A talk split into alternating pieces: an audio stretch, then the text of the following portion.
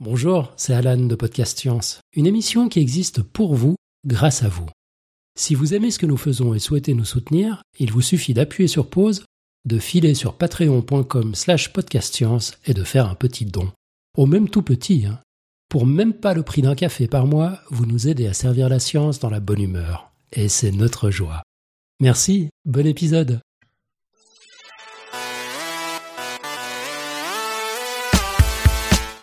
Bonsoir. Chères auditrices et chers auditeurs, ce soir, nous espérons tous que vous vous rendez compte de la chance que nous avons. Une émission de pur bonheur s'ouvre à nous, car nous avons l'honneur inestimable et privilégié d'avoir avec nous la youtubeuse que nous admirons tous ici à Podcast Science, celle qu'on aime écouter sans se lasser, celle qui nous donne envie de tout donner à la science, Syllabus. Et en plus, c'est Topo qui va l'interviewer pour parler de son travail de recherche et de vulgarisatrice de la science. Un moment exceptionnel. Nous sommes le mercredi 7 novembre de l'an 2018. Vous êtes dans Podcast Science. Bienvenue dans l'émission 353.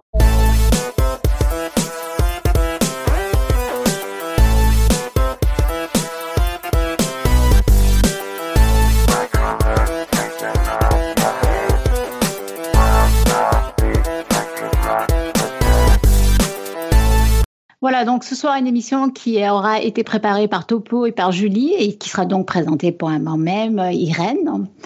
Et euh, en ce qui concerne le tour de table, eh bien, on va commencer par Pascal qui est à la technique près de Mulhouse. Salut tout le monde. Nous avons ensuite euh, Eléa, notre biologiste moléculaire qui se trouve, elle, à Strasbourg. Bonsoir. Ensuite, on a Pierre, notre biologiste depuis Paris. Bonsoir à tous. Et puis, eh bien, nous avons Viviane de la chaîne Syllabus. Bonsoir. Et qui se trouve chez, euh, chez David à Paris. Alors, vous vous souvenez peut-être de David. euh, il fut un temps où il était très, très, très actif dans le podcast. Et ce soir, euh, c'est super. Il va, il accueille Viviane et il va aussi assurer la technique hein, euh, en direct. Tout à fait. Voilà. David Ouxil à l'époque. Voilà, une superbe table donc. euh. Et le sommaire de l'émission, eh ben, ça sera donc euh, l'interview de Viviane, euh, et puis ça sera classique ensuite, le pitch de la semaine prochaine, la citation, le rappel du quiz du mois, et euh, un petit mot de notre Patreon et quelques annonces. Voilà, sans plus tarder, on a super hâte, on va écouter Topo et Viviane discuter science. Très bien, merci Irène.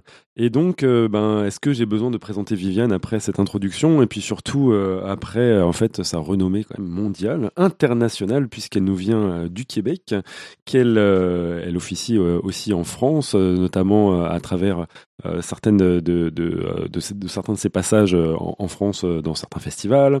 On va l'entendre bientôt, notamment sur certaines radios, puisqu'elle va parler de son livre, dont c'est l'objet de cette émission aujourd'hui. Mais moi, Viviane, personnellement, je l'ai connue à travers son blog, puisqu'elle avait postulé au, sein du Café des Sciences et euh, au moment où j'officiais en tant que vice-président du Café des Sciences, avec son blog Syllabus, qui s'est doublé d'une chaîne YouTube euh, du même nom, Syllabus. Euh, bien sûr, on peut voir qu'elle s'est aussi associée à des réseaux sociaux, Facebook, Twitter. On peut la même la retrouver sur Instagram. Elle a un compte Tipeee pour pouvoir soutenir son activité de vulga- vulgarisatrice et on en, on en parlera un tout petit peu plus tard.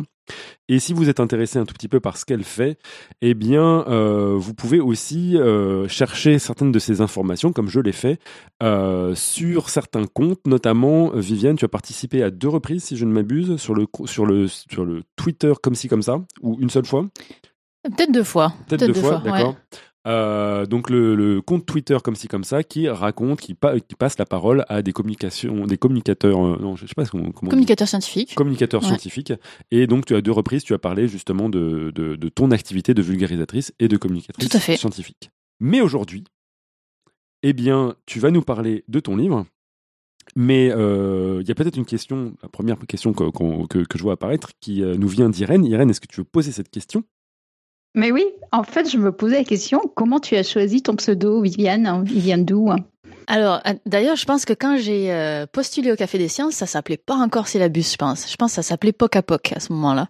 Non. ça- Non tu, tu venais de changer. Ah Mais oui. tu nous avais expliqué l'historique de, de, de, de changement, de- justement, on- c'était un peu bizarre, on savait pas pourquoi tu, tu disais pourquoi Pocapoc et Syllabus, si, si le blog s'appelle Syllabus, mais oui, on, a entendu ça. Ah, C'est ça. Donc euh, ça s'appelait Poc à Poc avant, qui est, euh, je, je pense, du, euh, du catalan pour dire petit à petit et qui voulait représenter le fait que ce, ce blog était une façon pour moi d'apprendre petit à petit aussi, en plus que de vulgariser petit à petit. Et c'est devenu syllabus parce que Poc à Poc, bah, il y a personne qui comprend ce que ça veut dire. Et syllabus, dans son orthographe, on, on voit le, le début de science, c'est Mhm. ça qui m'intéressait. On voit lab, parce que je suis plutôt tournée vers les sciences expérimentales que vers les sciences fondamentales. Et euh, le mot ensemble syllabus a certainement une plus grande signification en Amérique du Nord qu'il ne l'a en France, mais ça correspond à un document euh, académique dans lequel on a euh, toutes les informations pour un cours. Donc on avait la notion de science, d'expérimental et un peu d'académique parce que c'est quand même mon, mon là d'où je viens. Presque et donc d'enseignement, en fait. euh, oui, quasiment, Ouais. quasiment Ouais. d'enseignement. Mais euh, et donc euh, c'est pour ça qu'est venu le, le mot euh, syllabus. Bah, super, super question, merci. Irène. c'est vrai qu'on aurait pu commencer par là. Euh, Mais on a commencé par là. mais oui, Et ben voilà. non, tu n'y avais pas pensé. Et pourtant, en plus, l'histoire est charmante, en plus, en parlant de Mais c'est vrai que moi, j'avais pas pensé au syllabus. euh, ça s'écrit- qui- c'est marrant. j'y avais pas du tout pensé, mais oui. Bien vu, bien vu. Bravo. merci. Très merci. très bien pensé. Et tu es donc tu es arrivé en plus avec un euh, très très rapidement avec un design. Euh, il, a, il a une petite histoire aussi ce, ce- ce design de ton logo euh, initial qui a changé justement pour devenir euh, cette, euh, cette petite ampoule. Ouais, euh, l'histoire c'est euh, l'absence de talent et euh, de demander à quelqu'un de le faire. Ouais. Et je suis pas 100% convaincue du logo pour être honnête. D'accord. le... Il est bien, mais je suis quand même pas 100% convaincue euh, par lui. Donc, Et donc c'est passé d'un livre ouvert, c'est ça, le tout premier logo syllabus, oui, oui, oui, tout à fait. Ouais. à maintenant justement une, une sorte d'ampoule Ouais. représentant un engrenage Tout à fait. pour, pour exprimer les deux. Bon, écoute, c'est pas, pas si mal. Et puis une onde au milieu de l'ampoule. Ah d'accord. ouais. Mm. Ah, moi je pensais que c'était juste le truc de Tangzen. Oui, bah tu peux le voir comme ça, mais euh, moi je le vois comme une onde. Eh bien, aujourd'hui, nous allons parler du livre de Viviane, puisque Viviane vient de sortir un livre qui est sorti depuis un mois euh, au Québec et qui va sortir bah, euh, demain, Demain, ouais. Euh, donc, euh, En France. en France. Et il y aura d'ailleurs, on en parlera dans les plugs, mais des dédicaces, euh, que, puisque tu es venu en France euh, spé- spécialement pour cela. Et moi, j'ai eu l'immense honneur d'avoir reçu le livre. Et donc, je vais commencer par vous faire un, très petit compte-rendu de lecture, puisque j'ai avalé les 13 chapitres qui composent ton livre en à peine quelques jours. Et si c'était rapide, bah, c'est d'une part parce que je voulais être au taquet pour cette interview, hein, je voulais pas avoir l'air d'un- con, mais aussi parce que ça se lit très facilement et très bien. Et chaque chapitre est découpé en deux, parties, ce qui aide, à mon avis, à justement la digestion des notions qui sont distillées. Un qui traite sur une notion scientifique appliquée à la vie de tous les jours, et l'autre sur l'utilisation de cette même notion par des experts en laboratoire. Donc c'est respectivement les parties au jour le jour et les parties au labo. Donc les sujets abordés sont les ondes, le tableau périodique, le tableau périodique des éléments de Mendeleïev, hein, les modélisations mathématiques, l'électricité, les ions, les racines carrées, le centre de gravité, la loi de conservation de l'énergie, la conduction thermique, le pH, la trigonométrie, les états de la matière et la pression. Et le sous-titre du livre, en fait, annonce que l'on va découvrir des notions éclectiques pour titiller notre fibre scientifique. Et le moindre qu'on puisse dire, bah, c'est qu'il n'y a pas de page sans notions patiemment distillées et fortement vulgarisées. Les concepts sont présentés clairement, toujours accompagnés de métaphores et analogies parlantes, mais aussi mélangés avec des descriptions de ta vie personnelle, ce qui ne manque pas de charme, et même constat pour quelques envolées lyriques ou encore des métaphores filées qui t'ont par exemple amené à écrire cette phrase que j'adore Malgré son apparence calme, il faut toujours se méfier d'un gnocchi de lave qui dort. Donc ça, je trouve que c'est bon voilà, ça, ça, ça montre un tout petit peu. euh, Attends, mais... Alors là, comme ça, ça a l'air de rien, mais c'était de pertinent. Oui, oui.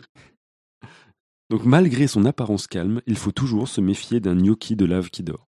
Et donc là, on a l'impression que c'est sorti de son contexte, c'est incompréhensible, mais en fait, justement, comme tu le dis, c'est très pertinent et c'est très parlant. Et c'est ça qui est, qui est fort avec justement tes métaphores que tu utilises, tes analogies que tu utilises, c'est qu'on se retrouve à comprendre ce que tu veux dire parce que tu as distillé à des moments clés les informations pour pouvoir comprendre à la fin ce que tu voulais dire. On va avoir droit à l'explication sur le gnocchi ou il faut acheter le livre hein? Euh, on, on peut, on peut en parler. Faudrait que je révise ce que j'ai écrit. Mais Chapitre euh, 13. chapitre 13, d'accord. C'était sur le, le- les euh, éruptions volcaniques. Et donc il y en a une en particulier qui est euh, euh, qui consiste en justement pas une éruption en fait, c'est juste de la lave qui monte et qui va rester sur le dessus, euh, un petit peu d'apparence en dormance alors que ça gronde toujours à l'intérieur. Et donc l'explication du, du gnocchi, c'est parce que la lave, elle arrive à, la surface et, fait, et puis elle fait poup, bah, c'est juste monter à la surface puis il se passe plus rien. C'était ça l'origine. Et ça te fait penser à un gnocchi. Bah oui, ça te fait sais, penser avec à un les, gnocchi. les mouvements, tu sais, le gnocchi qui, euh, quand il bouge, Ah, il fond et hop, Qui, il qui remonte à la monte, et oui. Ouais, moi, moi, pour moi, c'est très parlant. En tout cas, Excellent. j'en parlerai un tout petit peu plus tard, mais il y a énormément de notions de cuisine qui sont aussi distillées. C'est vrai, hein. Je sais pas si t'avais faim pendant que tu écrivais ton livre. Non, pas particulièrement, mais la, la, la, la cuisine est vraiment un, un bon lieu d'application de la science. Bah, je, je le pense. Et en plus, euh, j'ai vu euh, parmi tes sources, il y en a, il y avait, euh, je crois que c'est Kitchen Geek ou un truc comme ça. oui, oui, tout à fait. Et je pense que Cooking for Geeks. C'est ça. Mm. De très très bonnes références justement pour tous ceux qui sont intéressés par la, la bouffe mais qui veulent aussi s'intéresser à la science derrière. Et donc, bon, ce qui est, ce qui est assez marrant pour les, les fans de Viviane de la première heure, hein, c'est que à force de voir ses vidéos, bah, il est très difficile de ne pas entendre sa voix et son accent si spécifique à la lecture du livre. Moi, je trouvais ça quand même magique de t'entendre dans ma tête en lisant, euh, en lisant ton livre. Donc, si, moi, en plus, je trouve que c'est la marque de fabrique de ta chaîne. Donc, euh, c'est très intéressant d'avoir ce- justement cette expérience euh, de lire avec ta voix dans dans Mon accent bizarre, c'est ma marque de fabrique. Exactement. et, euh, et alors, personnellement, il est vrai, je connaissais déjà pas mal des notions décrites dans le livre. J'avais pas besoin de savoir euh, le pH, j'avais pas besoin d'avoir toutes les ah informations. oui, oui. Mais c'est toujours un plaisir de voir comment une collègue vulgarisatrice va s'y prendre pour en faciliter la compréhension. Donc, même pour, euh, pour quelqu'un qui sait, c'est intéressant de voir comment tu vas expliquer parce que c'est toujours surprenant et toujours bien fait. Mais j'ai euh, été surtout surpris de la quantité de choses que j'ai tout de même apprises à la lecture de ton livre. Mais donc, on va cesser de résumer mes impressions et donner à nos auditeurs un peu plus de substance en décortiquant euh, plus rigoureusement ton livre, à commencer par son avant-propos. Et dans l'avant-propos, tu narres ton émotion à la transformation d'un objet inintéressant en un objet passionnant. À travers euh, l'exemple, donc tu racontes que quand tu avais 8 ans, tu as fait une récolte de pelotes de réjection, ce sont donc des chouettes et d'autres rapaces qui euh, justement recrachent les, les poils et les os de, de, de leur proie. Et euh, bah, je voulais savoir, euh, d'une certaine manière, est-ce que à travers cette anecdote, tu résumes à la fois un événement marquant, mais aussi ta démarche de vulgarisation? Alors, déjà, je voudrais juste te remercier pour euh, toute l'intro. C'est vraiment, vraiment très gentil. Je suis, je suis contente que tu aies apprécié le livre et tu as vraiment aussi compris la, la démarche que j'avais. Oui, les notions, je m'attends à ce que le 90% des gens qui, le- qui lisent le livre connaissent déjà toutes les notions Très que j'aborde. C'est, je, je m'y attends vraiment et c'est pour ça qu'il y a d'ailleurs des passages qui sont faits pour être sautés et euh, qui sont très clairement indiqués d'ailleurs. J'ai sauté aucun mot de ton livre. J'étais très studieux. Et, euh, et donc, euh, donc ça, li- l'idée c'est que même si vous connaissez déjà les notions, on est censé apprendre des choses quand même. Donc oui, pour revenir à, la- à cette histoire de, de pelote de, réjection, donc euh, ce que je racontais euh, dans l'avant-propos, c'est que euh, mes parents faisaient partie d'une association qui s'appelait Cybelle dans mon dans mon petit village, et y on un partait. si dedans, tu vois, c'est très... ça s'écrivait CY. D'accord. ok. Et, euh, et on partait euh, la nuit euh, faire des balades de découverte, euh, de découverte finalement naturaliste. On voyait des chauves-souris et on ramassait des pelotes de réjection que le lendemain, après, on allait euh, disséquer pour voir les petits squelettes que, le, que les chouettes avaient mangés. Et moi, ce qui me plaît beaucoup dans ça, je sais pas si ça a vraiment été un, un événement marquant pour moi, parce que je ne saurais pas dire qui, euh, qui a eu le plus d'impact, mais c'est que ces pelotes de réjection, si tu les vois par terre, c'est un truc moche gris.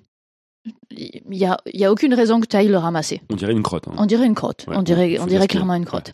Et donc tu prends ce truc moche, tu le mets sur ta table et tu commences à l'observer avec une autre spec- perspective, avec un autre regard. Et tout d'un coup, ben, on découvre tout un monde euh, qui, qui ne nous est, qui n'était pas à notre portée qu'on ne nous avait pas ouvert la porte. Donc, ce qu'a fait cette, associa- cette association et mes parents pour moi, c'est qu'ils m'ont mis sous les yeux quelque chose pour me faire changer de perspective. Mhm. Et je trouve que la vulgarisation, en fait, c'est c'est un petit peu ça l'objectif. C'est des tout ce qui nous entoure, on n'en on en a pas forcément toute la perspective, Mhm. mais à la seconde où il y a quelqu'un pour nous, ou- nous entrouvrir la porte d'un nouveau sujet, ben là, on peut le découvrir.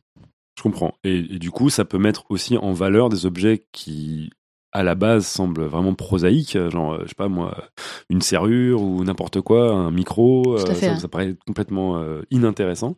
Et parce qu'il y a un angle de vue, il y a un angle, il y a un angle presque narratif, Mhm. On arrive à aller ailleurs dans, dans, dans l'explication. C'est ça. Ben, comme ma dernière vidéo que j'ai fait sur les ondulations du carton. Voilà, ça c'est complètement fou. Les, les cartons, a priori, on en a tous tous les jours, mais jusqu'à ce que je lise sur les cartons, j'avais aucun intérêt pour cet objet-là. Ouais. Et maintenant, ben, d'ailleurs, on a passé après-midi ensemble euh, avec Ouais. Pierre. Puis à chaque fois que, que je passais Tout à à, côté d'un carton, je disais ah, c'est du carton ondulé euh, double cannelure ou simple cannelure. Ce qui fait très très bizarre. hein. J'ai essayé de cacher ça à mes collègues, mais malheureusement. Et euh, à l'inverse de ta démarche, bah, il y a de nombreux vulgarisateurs qui mettent au contraire en valeur l'inutilité de la science en soulignant la beauté de la simple entreprise de chercher à comprendre. Et est-ce que tu penses que ce sont deux vues qui s'opposent dans la vulgarisation? Ouais, ça, parce que fi- finalement, moi, l'idée du livre, c'est de montrer à quoi ça sert en fait. C'est vraiment tout, tout le principe du truc. Donc j'ai une vision très euh, très utilitariste de la science, on va dire, mais c'est une vision euh, qui qui est pas euh, coincée dans le temps et dans l'espace. C'est-à-dire que je considère que toute connaissance fondamentale, même si elle n'a pas une utilité pratique, est utile pour la communauté scientifique ou pour, pour le monde, en tout cas pour l'humanité, parce que cette connaissance va permettre de bâtir une autre connaissance, qui va permettre de bâtir une autre connaissance, etc., dans tout un réseau.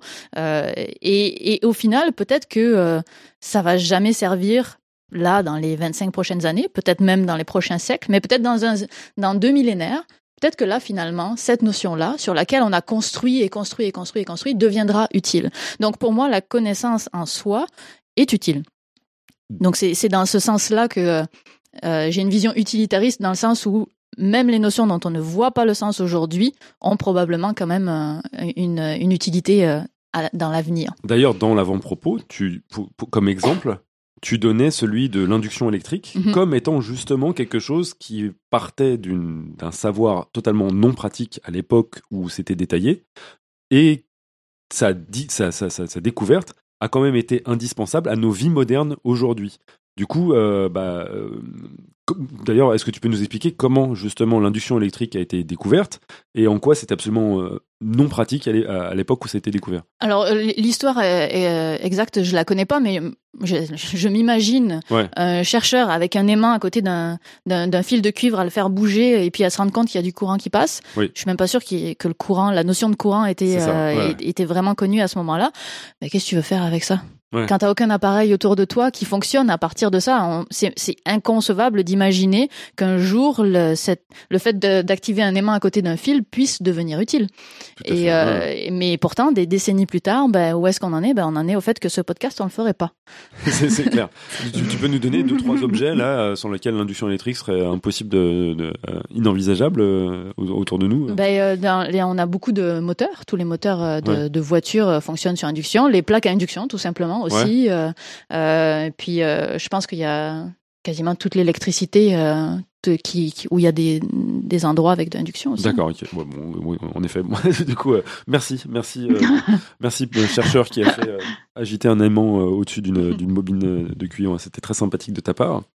Et est-ce que tu as trouvé quand même des exemples où tu n'arrivais pas à déterminer des aspects pratiques de concepts scientifiques? Et du coup, si oui, est-ce que c'est grave? Est-ce que ça te frustre de ne pas déterminer l'utilité d'un savoir? Alors, oui, mais euh, faudrait nuancer ça. C'est-à-dire que les notions que j'ai prises, c'est des notions euh, de ni- niveau euh, collège environ. Ouais. Et, euh, et donc, au niveau collège, il y a quand même beaucoup de notions qui sont très pratico-pratiques pour, pour notre vie quotidienne. Ouais. Et, et il y a quelques notions, il n'y en a pas beaucoup, mais il y a quelques notions qui seront utiles pour si on continue les sciences. Ouais. Et, et donc, la- là où j'ai pas trouvé d'utilité, c'est que j'ai pas trouvé d'utilité pour euh, le quotidien de tout un chacun avec un sujet sexy, euh, vulgarisable, sans avoir une quantité de notions prérequises euh, importantes. Donc, euh, donc oui, il y a des notions que j'ai pas réussi à, pour lesquelles j'ai pas réussi à trouver d'utilité, mais dans le, le format de ce que je voulais vulgariser. dans la perspective Dans- du livre C'est ça, dans la perspective Mais du est-ce livre. que tu en écartais déjà d'office parce que tu savais que bah, non, ça c'est mort, je ne trouverai pas d'utilité? Non, je pense pas avoir fait ça. Mais euh, par exemple, euh, un où j'ai euh, pas réussi à trouver d'utilité qui, qui m'intéressait dans la perspective du livre, c'est les nombres premiers. D'accord. Et, et les nombres premiers dans la vie quotidienne, c'est dur quand même de trouver quelque chose qui impacte les gens vraiment au jour le jour. C'est c'est quand même assez difficile. J'avais j'ai vraiment vraiment beaucoup travaillé pour ce, ce chapitre qui n'est donc jamais jamais apparu. Cryptographie euh, C'est ça, ouais. exactement. Et euh, Ouais. à part la crypto, Vie, de- vie quotidienne, Ouais, euh, c'est ça. forcément. ouais. Mais euh, et je voulais pas parler de crypto parce que euh, justement nombre premier on associe toujours à la cryptographie donc c'est il y avait euh, Tu voulais de je- l'originalité. je voulais quand un minimum ouais. d'originalité là-dedans puis sorti de là bah il y avait quand même pas grand-chose alors j'ai eu deux trois pistes mais ça a été euh, ça n'a pas été des pistes suffisantes quand même pour justifier euh, tout un chapitre. Mais je pense que ce sera valorisable ce, ce genre de, de contenu. euh. On se fait un petit clin d'œil avec Pierre parce qu'on Voilà. vient de tourner euh, une vidéo cet après-midi justement sur ce chapitre que je n'ai jamais fait. Incredible. Et euh, du coup, on a l'impression que tu t'adressais notamment à tout un chacun, c'est-à-dire pas nécessairement des gens qui sont intéressés à la science, ou en tout cas peut-être curieux de la science, mais vraiment euh, pour que tout le monde puisse euh, aborder le sujet et y trouver leur intérêt. Et, mais tu voulais quand même garantir un sérieux. Mhm. Et du coup, moi, ma question, c'est est-ce qu'il y a une relecture scientifique de l'ouvrage? Alors il y a eu à peu près 36 millions de relectures. D'accord. Euh, Il y a eu euh, des relectures déjà par euh, mon entourage, parce que Ouais. faut, faut comprendre un truc. Donc c'est mon- tout premier livre.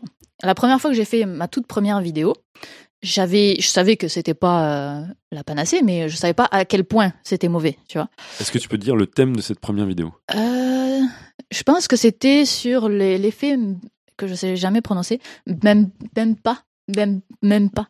Je sais pas. Tu, tu- C'est l'effet euh, où tu mets de la, de, un glaçon. euh, C'est ça. Si c'est de l'eau chaude, ça va plus vite. C'est ça, c'est c'est les si l'eau est chaude, ça va plus rapidement geler que si l'eau est froide. Et euh, donc j'avais fait sur C'est cette mieux vidéo. de dire le nom en fait. Oui, hein, c'est mieux. et, euh, et cette vidéo-là est vraiment nulle. Et euh, mais mais je, je pouvais pas en déterminer à déterminer l'ampleur de sa nullité jusqu'à ce que je gagne de l'expérience. Et donc avec le livre, quand j'écrivais, j'avais aucune idée de est-ce que c'est bon ce que j'écris ou est-ce que c'est comme ma première vidéo. Donc je me suis vraiment entourée de beaucoup de gens qui ont qui m'ont relu. Parmi ces gens-là, l'essentiel sont des scientifiques parce que mon entourage est, essentiel- est essentiellement scientifique. Donc il y a eu cette première relecture là. Ensuite, j'ai eu la relecture par mon éditrice qui a fait un travail euh, assez colossal sur le livre. Elle a vraiment beaucoup, euh, elle m'a vraiment beaucoup aidé à, à l'améliorer. Et ensuite, il y a eu une relecture euh, euh, scientifique où j'ai sélectionné. euh, donc déjà tous les toutes les deuxièmes parties de chapitre, ce sont quasiment toutes des interviews de chercheurs. Donc ça, ils les ont ouais. tous relus. Donc quand tu dis au labo, c'est véritablement toi qui t'es rendu dans des ça. laboratoires pour interviewer les personnes dont le- la subscientifique euh, information est distillée dans, le, dans la Exactement. partie. ouais. Donc tous les tous les chercheurs ont relu euh, cette euh, cette euh, chercheur ou euh, ou du moins expert ou parce qu'il y, y en a Pour qui une tra- validation d'une certaine Pour une manière. validation, c'est ça.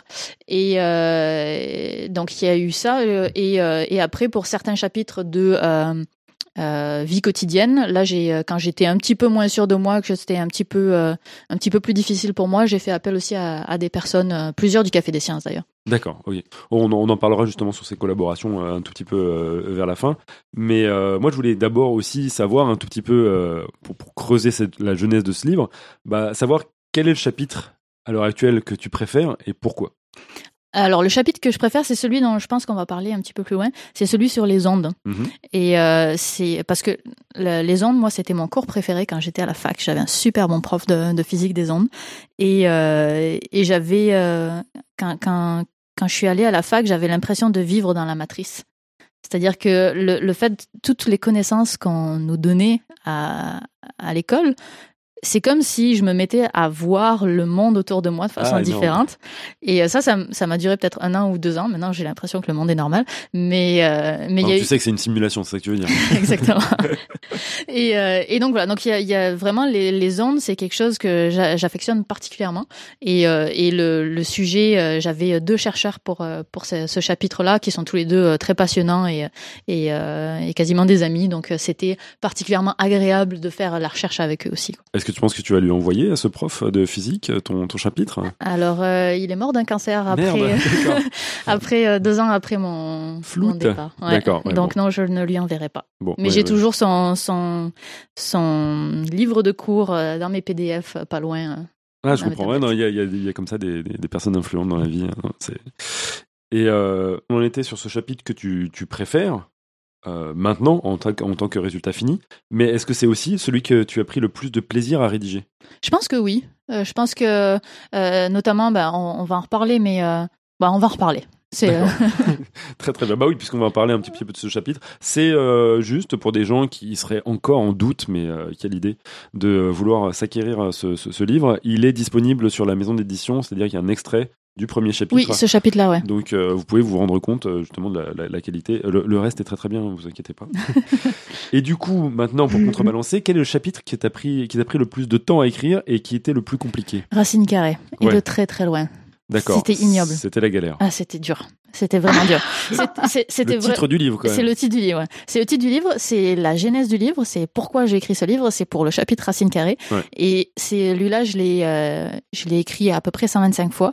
Euh, et la semaine avant le bouclage, avec l'éditrice, on a dit c'est quand même, c'est quand même, c'est c'est pas terrible. Et j'ai tout réécrit, j'ai changé de sujet. Waouh. Et euh, Possible, c'est vrai? ouais. Donc euh, non. Racine carrée, euh, ça a été. euh, ça a été vraiment le plus dur, vraiment. Et est-ce que tu es contente du résultat? Euh, je l'ai pas relu depuis parce que j'ose pas, j'ai trop peur que ce soit pas bien. Mais euh, je pense que c'est beaucoup mieux que les les, les versions que que j'avais avant. Euh, je pense qu'il y a, il y a on peut vraiment en retirer quelque chose d'intéressant dans, dans ce chapitre-là. On a une question de Le Geek qui se pose euh, des, des questions fondamentales et qui dit est-ce que la science a découvert l'origine de l'anomalie temporelle qui entoure le Québec?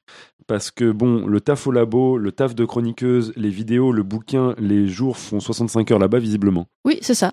en fait pour être précise 64 heures euh, virgule 5. C'est- Donc il faut émigrer au Québec pour avoir un peu plus de temps. C'est ça exactement. Bah il y a tellement peu de vacances que finalement ça revient à ça. Ah, d'accord. Ça vient de passer à trois semaines euh, légalement là très récemment. C'est vrai? Ouais, jusqu'à présent c'était deux semaines. euh. Ouais, c'est les US, quoi. C'est comme les US. Eh oui. Bah, c'est beau, trois semaines. De quoi vous plaignez là franchement.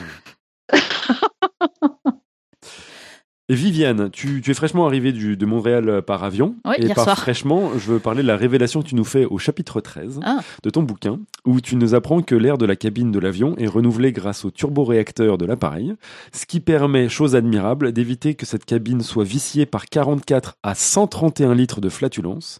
Tout ce que je viens de dire est bel et bien écrit dans ton livre, alors peux-tu nous expliquer ce qui a amené à avoir ces considérations et surtout si j'ai bien tout compris? Euh, c'est drôle parce que maintenant, à chaque fois que je prends l'avion, depuis que j'ai écrit ce chapitre, Tu penses à des paix je pense à des P et je me dis, si ça se trouve, la personne à côté de moi a pété, mais juste, je le sens pas. parce que l'air est extrême- ex- extrêmement renouvelé euh, dans, dans l'avion, donc euh, c'est quand même extrêmement rare de sentir une mauvaise odeur en avion. Et euh, en tout cas, moi, j'ai rarement senti une mauvaise odeur en avion. Tu voyages pas beaucoup. Ouais, pourtant, je, je- mon impact carbone est assez mauvais. hein. Ah, euh, de, de ce point de vue-là. Mais euh, alors d'où ça me vient l'idée C'était un chapitre sur la pression, celui-là, et, euh, et j'avais découvert, c'est ça, que l'air était, euh, l'air de la cabine était renouvelé par l'air qui passait dans les turboréacteurs, ce que je trouvais vraiment, Mais fou. En. Comment t'en es arrivé à te poser cette question? Qu'est-ce qui qu'est-ce qui t'a amené à te poser la question du renouvellement de l'air dans la cabine d'un avion? Non, ça, ça s'appelle les recherches, Pierre. Oui, mais, pourquoi t'as fait ces recherches? Co- Comment tu t'es paumé sur Internet pour arriver là? En fait, le, le processus est, est différent. Pour le livre, c'est que j'avais vraiment un fil conducteur qui était j'ai une notion, faut que je trouve euh, quelque chose à vulgariser avec. Donc j'étais avec la pression, puis j'ai commencé à chercher un petit peu dans tous les sens où est-ce qu'il y a des trucs cool à, à vulgariser autour de la pression. Donc si si tu veux, le, le, le chemin de pensée est pas le même que je l'aurais fait pour les vidéos où là je me pose une question et j'y réponds en faisant mes recherches. Là c'est l'inverse, c'est que je fais des recherches pour me trouver une question. Mais tu n'avais aucune information sur les cabines euh, de- d'avion, sur les flatulences, avant de te lancer dans tes recherches de ce chapitre? Je suis désolée de te décevoir Pierre, mais non, je n'avais aucune information. Je suis, je suis un peu déçu. Et du coup, euh, il y a, il y a quelqu'un qui aimerait savoir comment tu as fait le calcul de euh, 44 à 131 litres de flatulence euh, en moyenne.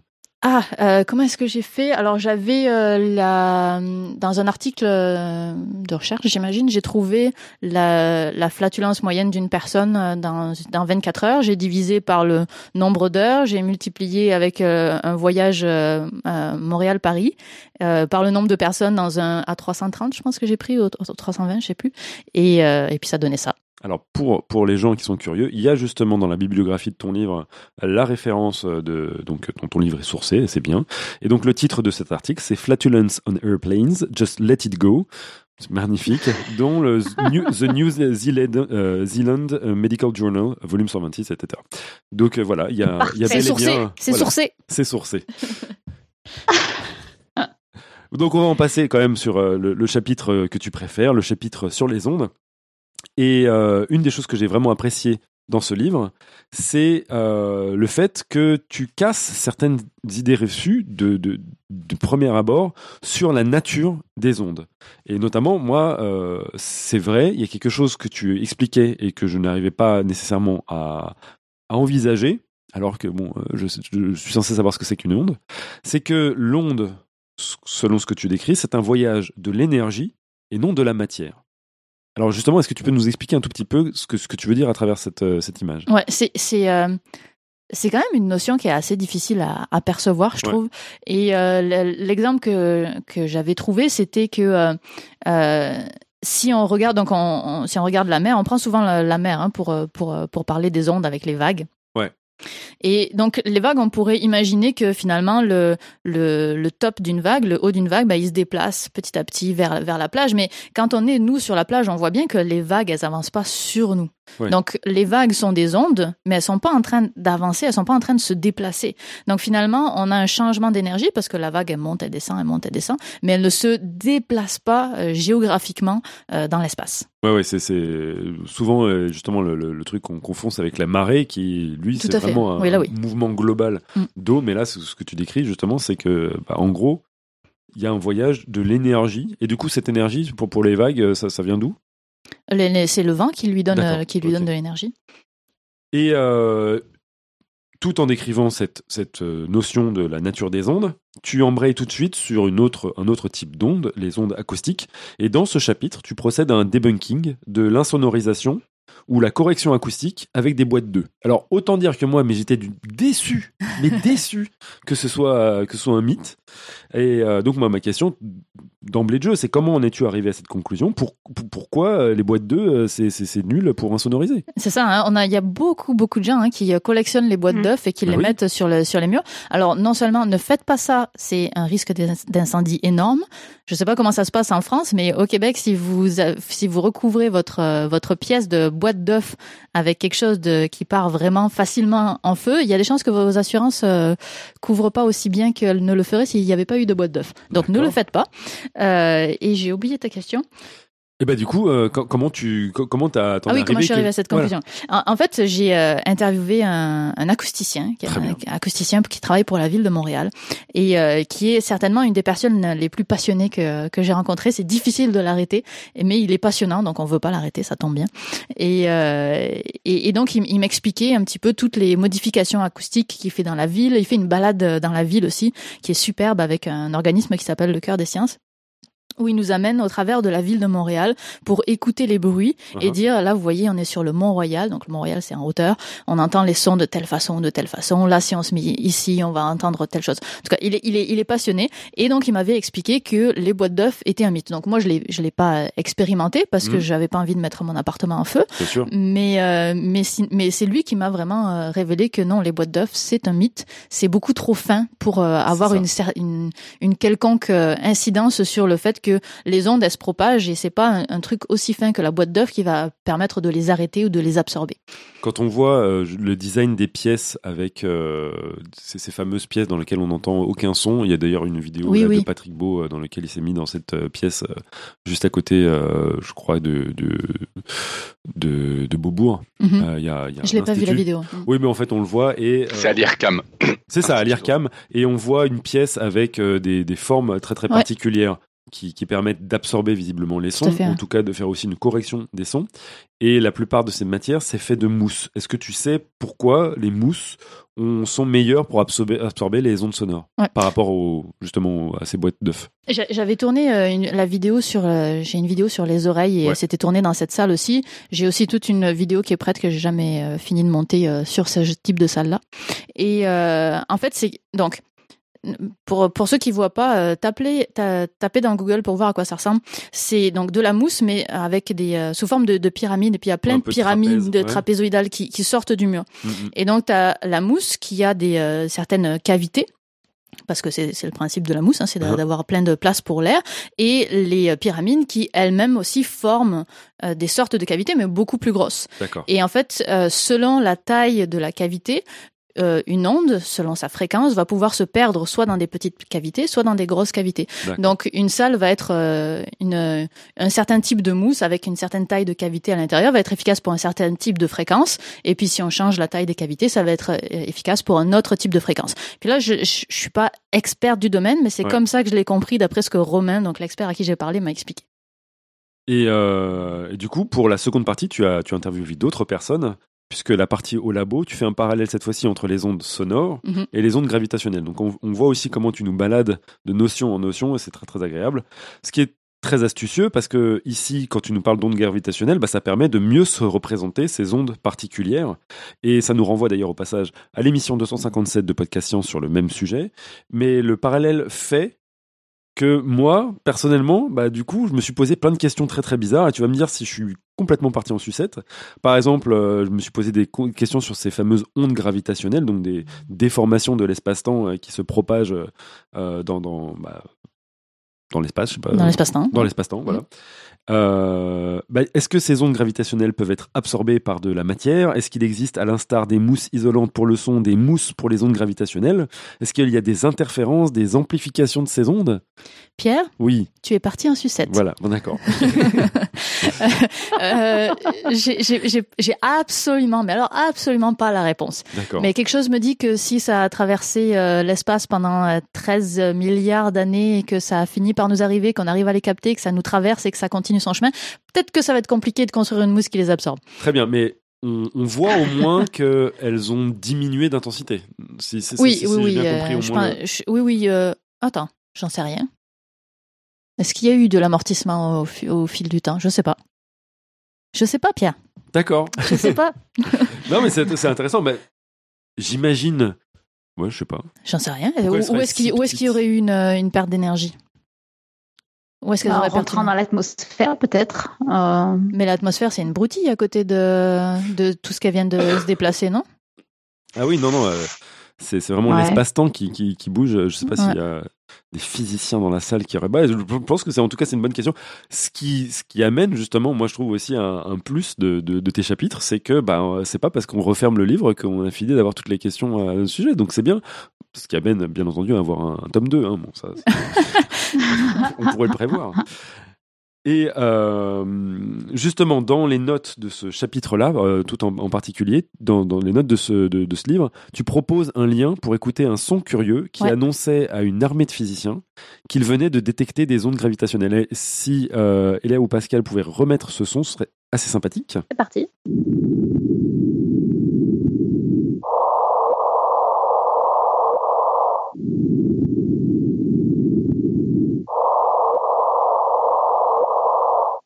Donc au passage, moi je fais exactement le même bruit quand je vais aux toilettes et que j'ai un tout petit pipi à faire. Euh, je ne vois pas l'émotion. Est-ce que tu peux nous expliquer comment ce son a été obtenu? Ouais, donc c'est c'est euh, c'est des ondes gravitationnelles. Donc qui dit onde, ça veut dire qu'il y a une fréquence, il y a il y a une amplitude. Ouais. Et euh, les ondes, c'est quelque chose qu'elles ont en commun, ça l'onde et le, la pardon la fréquence, l'amplitude, la phase aussi. Ouais. Et euh, et donc ça veut dire que si on prend ces caractéristiques d'une onde qu'on ne peut pas entendre, hein, ça s'entend pas une une onde gravitationnelle, on prend ces mêmes caractéristiques et on les transpose dans le, le champ sonore, dans les ondes sonores, ben on va pouvoir recréer une onde sonore qui a les mêmes caractéristiques que l'onde gravitationnelle, mais qui n'est pas une onde gravitationnelle. Donc, on- on- on- en fait, c'est une traduction de l'onde sonore, de l'onde gravitationnelle en son. Super. Et euh, comment toi, tu, tu en es venu à découvrir ce son? Je crois que tu, tu, as- tu as, tu as interviewé des certaines personnes Ouais. qui, qui, qui étaient euh, particulièrement associées à cette découverte. Oui, c'est ça. Ben, j'ai euh, quand j'ai commencé euh, l'université, euh, la, la fac euh, en L1 à Montpellier, Ouais. j'étais euh, avec euh, Astrid, qui est une de mes très bonnes amies, qui est devenue chercheuse en astrophysique et qui était à Caltech. Donc, euh, au moment où il y a eu euh, cette découverte des ondes gravitationnelles, son bureau était juste à côté de Kip Thorne, qui a eu le le, le prix Nobel euh, récemment pour justement pour ce pour cette découverte d'ondes gravitationnelles. Et, euh, et donc, elle a eu un petit peu toute l'histoire et toute l'effervescence. Et euh, quand je suis allée la voir, ben, elle m'a raconté un petit peu euh, comment ça s'est passé, comment ça a été vécu. Et donc, ça a été, euh, c'était vraiment super intéressant de l'entendre de la bouche d'une personne qui l'a- qui l'avait vécu vraiment beau- au- beaucoup plus proche que, Ah oui, que n'importe qui. ça- ça doit être, particulièrement émouvant, quoi. De, de- Ouais. de- de- et, et donc, est-ce qu'elle a vu un graphique? Est-ce qu'elle a entendu les sons? Qu'est-ce que, qu'est-ce qu'elle, elle a, comme, comment elle a approché cette découverte? Euh, ça, je, bah en fait, c'est plus, c'est plus ses collègues qui ont fait cette découverte. Elle a été, euh, elle travaille maintenant sur les on- sur les ondes gravitationnelles, mais euh, c'était ses collègues qui ont qui ont qui ont dé- découvert les ondes. Donc, euh, elle a été plus sur l'approche de, euh, euh, elle elle a vu parce qu'il y a eu un un délai entre le moment où ils ont découvert ces ondes et le Oui. moment de la publication, parce qu'ils ont dû refaire des, des, des simulations numériques parce que les, les ondes qu'ils avaient reçues n'étaient pas cohérentes avec les modèles euh, mathématiques qu'ils avaient déjà fait. Oui. Donc il a fallu refaire des simulations pour voir si ça collait. Tu l'expliquais notamment dans ton livre, parce que les masses des objets qui étaient considérés n'avaient jamais été considérés comme pouvant euh, s'entrechoquer. Exactement, parce qu'en en fait, ils font des simulations numériques en fonction de ce qu'ils s- connaissent de l'univers euh, aujourd'hui, Oui. mais on n'a aucune preuve que l'univers, il y a des milliards d'années, ressemblait à ce qui ressemble aujourd'hui. Mm. Donc leurs simulations étaient entre guillemets biaisées, mais euh, du- ils pouvaient pas imaginer autre chose de toute façon par nos connaissances actuelles. Et donc ils ont dû remettre à jour leur euh, de nouvelles connaissances. Ils ont dû euh, euh, imaginer que les conditions initiales étaient différentes il y a plusieurs milliards d'années pour refaire des simulations et pour euh, comprendre quelle était euh, euh, la source de ces, de ces ondes-là. Parce que finalement, le travail est, inverse quand ils cherchent des ondes gravitationnelles. En fait, ils ont fait une bibliothèque d'ondes en disant ok bah si on a euh, deux trous noirs qui font telle taille et qui se qui se qui font une coalescence on va avoir tel type d'onde si on a telle chose on va avoir tel type d'onde et donc quand ils retrouvent l'onde bah, ils peuvent remonter à la simulation originale Mm, mm. et donc, il faut que cette simulation originale existe. Et donc, c'est c'est ça qui a pris du temps. euh, à- pour, pour- c'est pour ça qu'il y a eu du temps entre la découverte et la publication. Avec en plus la complémentation qui a été faite pour les deuxièmes euh, ondes gravitationnelles détectées, dans lequel ils ont apporté une nouvelle chose, c'est l'observation directe des objets qui se sont euh, collisés. Il y, avait, il y avait cette découverte dans laquelle ils ont trouvé d'autres ondes gravitationnelles et en plus, ils ont pu observer euh, physiquement euh, justement cette collision. Ah ouais. Enfin, en tout cas, le résultat de cette collision. Ok. Donc, c'était pas le cas de, de, ces- de cette De celle-là, c'était les, les suivantes. On a quelques petites informations là, donc de, de le geek euh, I Need Space et Brusicor justement sur euh, mon partage en sucette. Donc euh, euh, le geek qui dit à Nive que l'énergie ne se perd pas, elle se dilue dans un volume de plus en plus grand, ce qui pourrait expliquer justement pourquoi les ondes gravitationnelles, si on est assez éloigné de la source, Il y a un amortissement. voilà. Euh, elle se conserve ou se convertit en autre chose. I Need Space dit de mémoire, elle ne s'amortisse pas à l'encontre de la matière puisqu'elle se déforme l'espace-temps C'est et non la matière en elle-même. Elle perd en puissance uniquement par la distance. Et donc cette distance, ça vient du fait qu'en effet, ça se dilue dans un volume ou qu'elle s'échappe dans d'autres dimensions. Bref, plein Ouais, de choses que les physiciens théoriciens imaginent, nous dit Brusicor. Donc au final, je suis pas tellement plus parti en sucette qu'un physicien théoricien et ça me rassure. Bravo. Et euh, du coup, j'allais te proposer, euh, Viviane, de, de finir euh, ce, ce- ce passage, ce- ce- ce- cette explication là sur ce fameux chapitre des ondes, par un moment que, euh, qui, est, qui est particulièrement intéressant dans, dans ce livre. Est-ce que tu pourrais nous faire l'honneur de nous lire la conclusion assez poétique que tu as rédigée pour ce chapitre? Oui, pas de problème. Alors, les ondes sont, pour moi, un des sujets les plus fascinants de la physique. Nous sommes bercés et émotionnellement touchés par la musique, cette collection de fréquences bien agencées. Nous nous réchauffons auprès d'un feu, émetteur de précieuses ondes infrarouges, nous mangeons des plats réchauffés au micro-ondes et racontons à nos amis, via notre réseau d'ondes téléphoniques, comment nous avons joué dans les grandes ondes mécaniques que sont les vagues de la mer. Nous nous divertissons devant la télé ou YouTube et transmettons notre savoir de génération en génération en faisant osciller nos cordes vocales. Nous nous émerveillons devant les couleurs vives d'un champ de coquelicots et sommes rebutés par un choix vestimentaire douteux lorsque les ondes du spectre visible ne sont pas assemblées à notre goût. Les médecins nous auscultent, avec leur stéthoscope qui capte les vibrations du sang dans nos veines. Ils nous font passer des examens médicaux avec des rayons X ou bien écoutent le futur bébé avec des ultrasons alors que ce même bébé se rassure avec les battements du cœur et la voix de sa mère. Nous rentrons chez nous grâce au GPS qui nous guide depuis l'espace, lui-même scruté par les astrophysiciens, à l'écoute des ondulations de l'espace-temps qui- pour simplement comprendre l'origine de l'univers. Très beau, très beau. Bravo. C'est vrai que c'est beau, ce, ce- cette- C'était très tout, joli. tout ce qui est ondes, c'est vrai que c'est fascinant. La voix qui est faite d'ondes, la musique, etc. C'est très beau, oui. On passe maintenant au chapitre 6, celui qui visiblement t'a le plus galéré à écrire. De très loin, ouais. celui qui donne le titre à ce livre, Le monde a, a des racines carrées. Donc, le chapitre 6 sur la racine carrée. Et moi, la première question, c'est comment expliques-tu ce qu'est une racine carrée?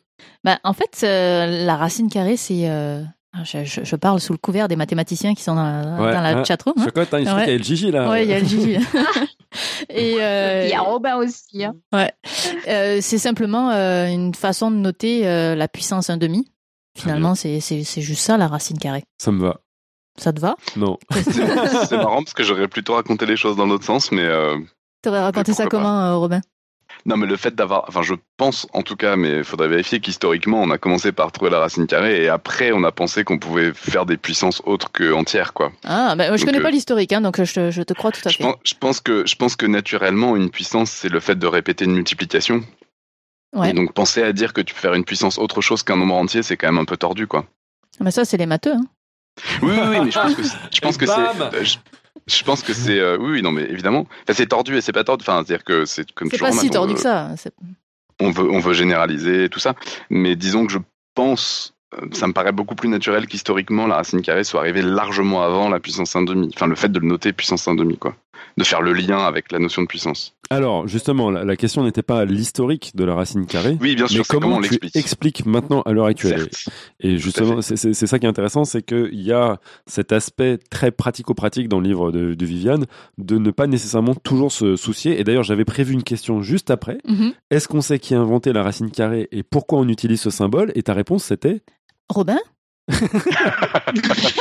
Ouais, mais alors, euh, comment dire? Moi, j'ai pas préparé et euh, j'avoue que je n'en sais à peu près rien. Euh, Enfin, j'ai déjà vu passer ça. Je sais que à l'origine, euh, ça doit être euh, la lettre R très déformée, un truc comme ça. Sérieux? Mais, Ah ouais. euh, mais le. C'est le qui, comment- mathématicien, c'est qui avait bu, qui a Ouais. Eh, je vais faire une puissance demi.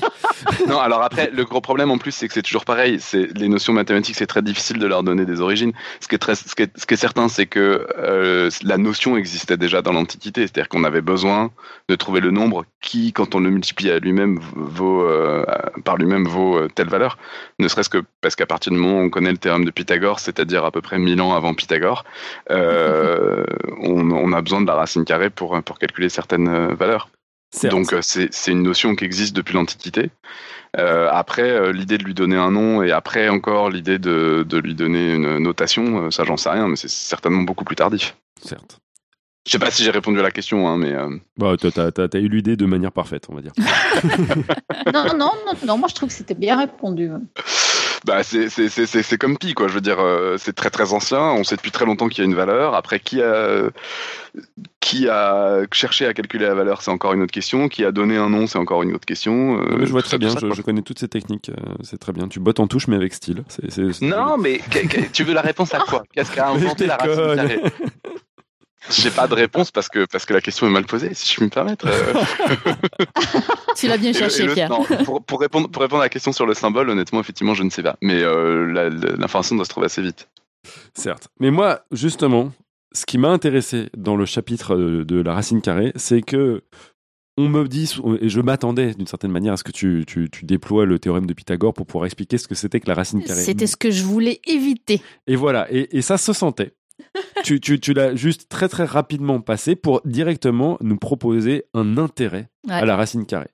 Et l'intérêt que tu as proposé, et ça tout de suite j'ai j'ai senti une connexion entre nous, c'était pour savoir comment optimiser et déterminer le temps de cuisson d'un steak en fonction de son épaisseur. Ouais.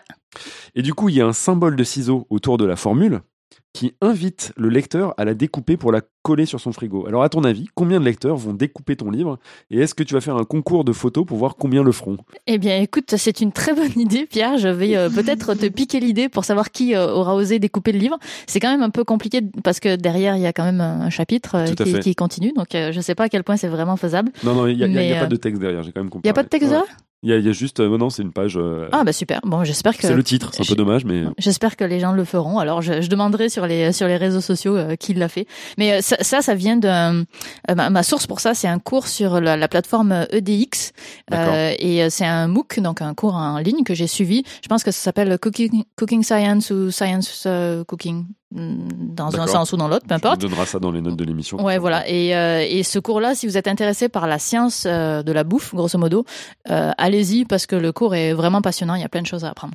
D'accord. Et donc, cette, cette- ça faisait partie, toi, de ton, de ton grand désir d'arriver à quelque chose de pratico-pratique à cette racine carrée d'où la cuisson du steak. En gros, est-ce que tu peux nous résumer euh, succinctement ce que les, les conclusions que tu en arrives juste, euh, justement pour ce, pour, pour ce steak euh, Ouais, en, que- en fait, simplement, c'est le, ça vient de la diffusion de, de, de la chaleur. En fait, c'est, c'est plus une, une équation comparative. Si euh, on a l'habitude de faire cuire, un- on parle du steak, mais ça peut être un plat la- de lasagne, ça peut être n'importe quoi. Ouais. Si on a l'habitude de faire un, un plat pour, disons, deux personnes avec telle quantité, si on double la taille du plat, est-ce qu'il faut doubler le temps cui- de cuisson Est-ce qu'il faut le tripler Est-ce qu'il faut quadrupler, etc., etc. Et donc finalement, en fait, c'est juste un, rapport de proportionnalité euh, entre entre les deux euh, les, les deux volumes de plat. Et, euh, et je sais plus si j'ai répondu à la question, mais c'était la fin de ma phrase. Oui, non, mais en gros, tu, tu, tu, tu, euh, j'allais te demander la formule, mais on s'en fout, parce que de toute façon, on le qu'à faire, ouais, on n'aurait qu'à faire un concours de photos et puis voir C'est ça, euh, exactement. sur, sur ce Puis je la concours. connais pas par cœur. Non, mais. Mais et cette formule-là, elle a été, euh, c'était une formule empirique. Et tu disais que Ouais. tu avais un certain attrait pour, euh, pour ces notions empiriques, que, que ces, ces- ces, ces moments de recherche, quand, les, quand, quand tu, tu arrives à trouver une formule après avoir fait des observations, ça, ça te parlait plus. Ah, c'est vrai, j'ai dit ça hein, quelque part à un moment donné dans le livre. Oui, euh, je trouve ça vraiment euh, passionnant. Quand on fait des, des mesures, quand on est euh, au lab ou n'importe où, qu'on est dans sa cuisine et qu'on constate quelque chose. Ouais. Ce qu'on constate, en fait, c'est on constate une anecdote. On, on constate pas un phénomène, on constate juste une anecdote. C'est un, c'est un point de données. Et quand on commence à répéter l'expérience en changeant quelques paramètres, bah, tout d'un coup, on est capable de devenir euh, mettre ensemble plusieurs anecdotes. Et au fur et à mesure, on va pouvoir en, en tirer une règle, une, une, une- une- c'est ça, une règle qui va nous permettre de découvrir quel est, quel est le phénomène. Donc, Ouais. l'expérimentation, c'est une partie de- du processus, mais quand on arrive après à, à l'analyse des données, c'est là qu'on découvre vraiment les phénomènes qui sont en jeu. Et euh, ça, ça, je trouve ça vraiment. euh, Ça, ça te plaît, en fait. ouais, ouais, ça me plaît beaucoup. Ben moi, je, suis- je suis beaucoup, je travaille beaucoup en sciences expérimentales. D'accord. Et, euh, et donc, de quand on fait les expériences, on n'a aucune idée de ce qui est en train de se passer. C'est à l'analyse des, des résultats où on se rend compte que finalement, ce qu'on faisait, bah, c'est, il y avait un sens. Moi, je trouve ça quand même assez marquant comme, comme manière de faire. Je pense que c'est pas partagé par tous les physiciens, c'est pas partagé par tous les scientifiques, Mhm. mais tu, tu arrivais en- à dépeindre euh, l'intérêt. Alors, euh, Brusicor nous dit que euh, sur Wikipédia, il a vu que pour la racine carrée, ce serait Regio Montanus 1436-1476 qui aurait donné ce symbole comme l'introducteur du R bien élaboré pour la notation. On va dire que j'ai rien compris. Et on va passer à la partie au labo du chapitre sur les racines carrées. Ah, celui-là. Voilà, mais moi j'ai trouvé qu'il était très marrant. Ouais. Parce que c'est dédié à la comparaison des bases numériques, base 10, base 64, binaire, etc. Et tu proposes de décomposer le nombre 1337, de faire une somme dont le résultat est 42, ou dont les deux parties d'une addition forment les lettres SCI et plus loin LABUS, si vous suivez bien ça fait syllabus. Est-ce que tu t'es amusé à remplir cette partie d'un max de easter eggs Est-ce qu'il y en a d'autres dans le livre? Alors, c'est, euh, c'est finalement une partie. euh, donc, c'est, ce chapitre-là que j'ai dû réécrire au complet euh, la dernière semaine euh, parce que les précédentes versions me, me plaisaient pas. Et finalement, je suis quand même vraiment contente du résultat. Je pense qu'il y a, il y a, il y a vraiment quelque chose à apprendre dedans. Et euh, donc, oui, euh, quand on joue avec les chiffres, c'est rigolo de placer 1337. Donc, c'est le lit pour ceux qui connaissent pas, de placer 42 syllabus. Et Le lit, c'est un langage euh, particulier, c'est ça? Grosso modo, c'est tu peux communiquer avec les gens à côté de toi dans, classe, dans ta classe sur une calculatrice en utilisant les chiffres comme des. euh, Quand des tu fais soleil, comme ça. c'est ça, ou exactement. boobs. Voilà. Exactement. On a les On a, on a des, euh, des, des grosses communications, hein. C'est ça. des, pensées, des pensées profondes. Et, euh, et donc, oui, euh, là-dedans, c'était assez facile d'en d'en caser. J'aurais aimé en caser dans tout le livre. J'ai j'ai pas eu le temps de le faire parce que j'ai vraiment beaucoup, beaucoup modifié mes chapitres entre la première version et la dernière version. Et, euh, mais j'aurais aimé en mettre plus, mais non, malheureusement, il y en a pas d'autres. Donc, dans ce chapitre, tu, tu dédies cette partie pour pouvoir décortiquer l'adresse d'une euh, D'une page vidéo YouTube, d'une vidéo YouTube, ouais. Et euh, moi, ce que- là, l'easter egg raté, c'est que tu as mis, euh, tu, tu as proposé de décomposer le- une URL Ouais. d'une de tes vidéos. Ouais. Moi, je m'attendais, mais vraiment, je m'y attendais. Tu, tu voulais un Rickroll. Voilà. J'étais à peu près sûr que j'allais tomber là-dessus. Et j'ai fait, ah bah non, ah bah non, c'est chic. Non, bah, une, vidéo sur le marathon, très bien. Mais c'est que le Rickroll, c'est quand même vraiment. euh, c'est- on est entre nous quand on se, quand on voit un Rickroll. Le, le, le commun des mortels. euh, T'es avec quand même plusieurs centaines de millions de, de- d'internautes. hein. Ouais, mais Excusez-moi de. Non, on a dit internaute, Robin, internaute. Tu n'es pas concerné. Le-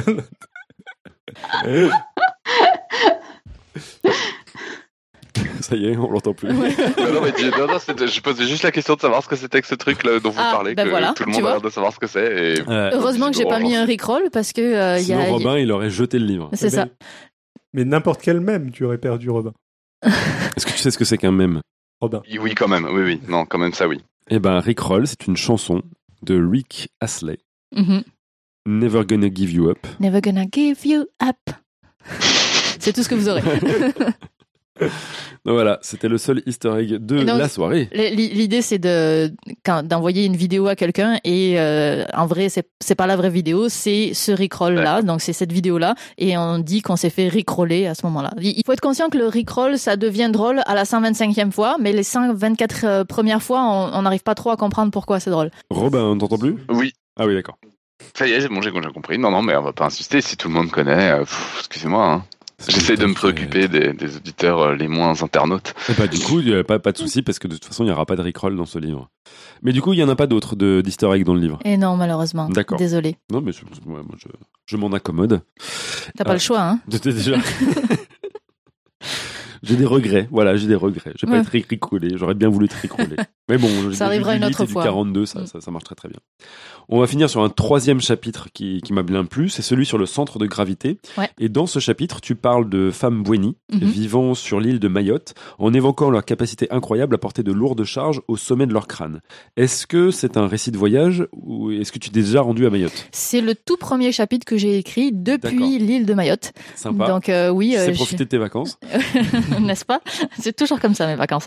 Et, euh, et donc oui, euh, je voyais ces, ces femmes qui portaient des, des gros sacs sur la tête et, et euh, donc ça change la position de leur centre de masse, ça leur amène un déséquilibre. Ouais. Et donc je m'étais vraiment posé la question, je m'étais dit ah ça c'est pour le chapitre du centre de masse. Et ça, ça fait quand même partie de tes centres d'intérêt de, de, de, de base. C'est-à-dire que le centre, centre de masse masse, le, le- la position du dos, bah, nous, Oui, on, a, oui, on a oui. fait ce travail sur la bipédie notamment, c'est pour ça que Tout à fait. ça, ça, ça m'évoque ça. Mais moi, je suis très axée sur la biomécanique. D'accord. Quand même, c'est c'est vraiment un sujet qui, qui m'intéresse beaucoup. C'est un peu le sujet de mon doctorat aussi. On en parlera plus tard. Tout à fait. Mais euh, donc oui, moi, tout ce qui est biomécanique, euh, de base, on part sur des sujets qui m'intéressent.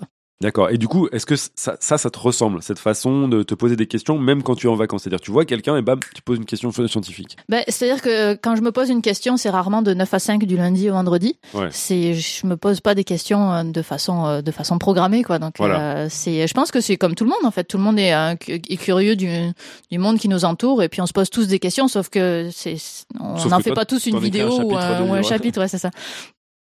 Et du coup, euh, il y, a, il y a- il y a cette partie sur les femmes Bweni, mais tu proposes aussi euh, dans, cette, euh, dans ce chapitre-là de nous raconter une expérience Mhm. qui nous permet d'identifier nous-mêmes notre centre de gravité, notre ou notre centre de masse. Peut-être que tu vas nous expliquer la différence à l'aide d'un mur. Est-ce que Ouais. tu peux nous expliquer l'expérience? Est-ce que c'est qu'un centre de gravité un centre de masse? Alors le- l'expérience, moi c'est une expérience que j'aime beaucoup, mais qui fait un flop total à chaque fois que je la fais pour de vrai. Donc Ah ouais? euh, ouais, je sais pas pourquoi. À chaque, chaque- chaque fois, je me dis ah t'as vu c'est cool hein. Et puis il dit bah ouais. Bon, enfin, vous le- vous le testerez. Mais vous vous mettez perpendiculairement à un mur, donc un, un, un mur. Vous savez ce que c'est un mur? Bon, ben, vous mettez perpendiculairement à ça. Donc y a, vous avez l'épaule, les hanches et le pied euh, qui, qui touchent euh, qui touchent au mur. Donc Et- on longe le mur, c'est ça? Ouais, bah c'est perpendiculairement. voilà. Donc ouais, c'est ouais. vraiment juste une épaule, euh, une hanche et un pied. Très bien.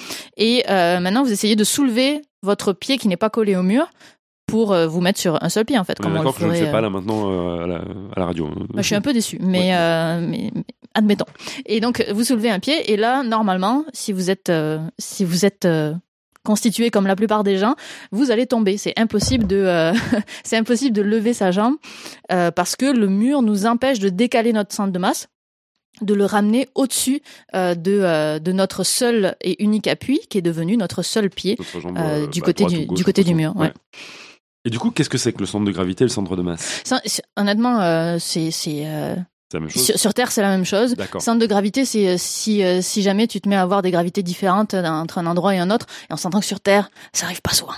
C'est-à-dire, le centre de gravité, c'est euh, si toi tu perçois à ton échelle individuelle une différence de gravité, c'est ça? Ouais, c'est ça. C'est euh, c'est, euh, c'est-à-dire que donc le, le centre de gravité, c'est le le point virtuel où euh, hein? Bon hein, voilà c'est le point virtuel où il, grosso modo si- ah c'est dur à expliquer comme ça euh, où euh, c'est la moyenne, la moyenne de toutes tes masses va être là, si tu veux. C'est, ça va être le point d'équilibre. Si tu mets un doigt en dessous de ce point virtuel, à supposer que ce soit possible, Ouais. tu pourrais tenir tout ton système en équilibre.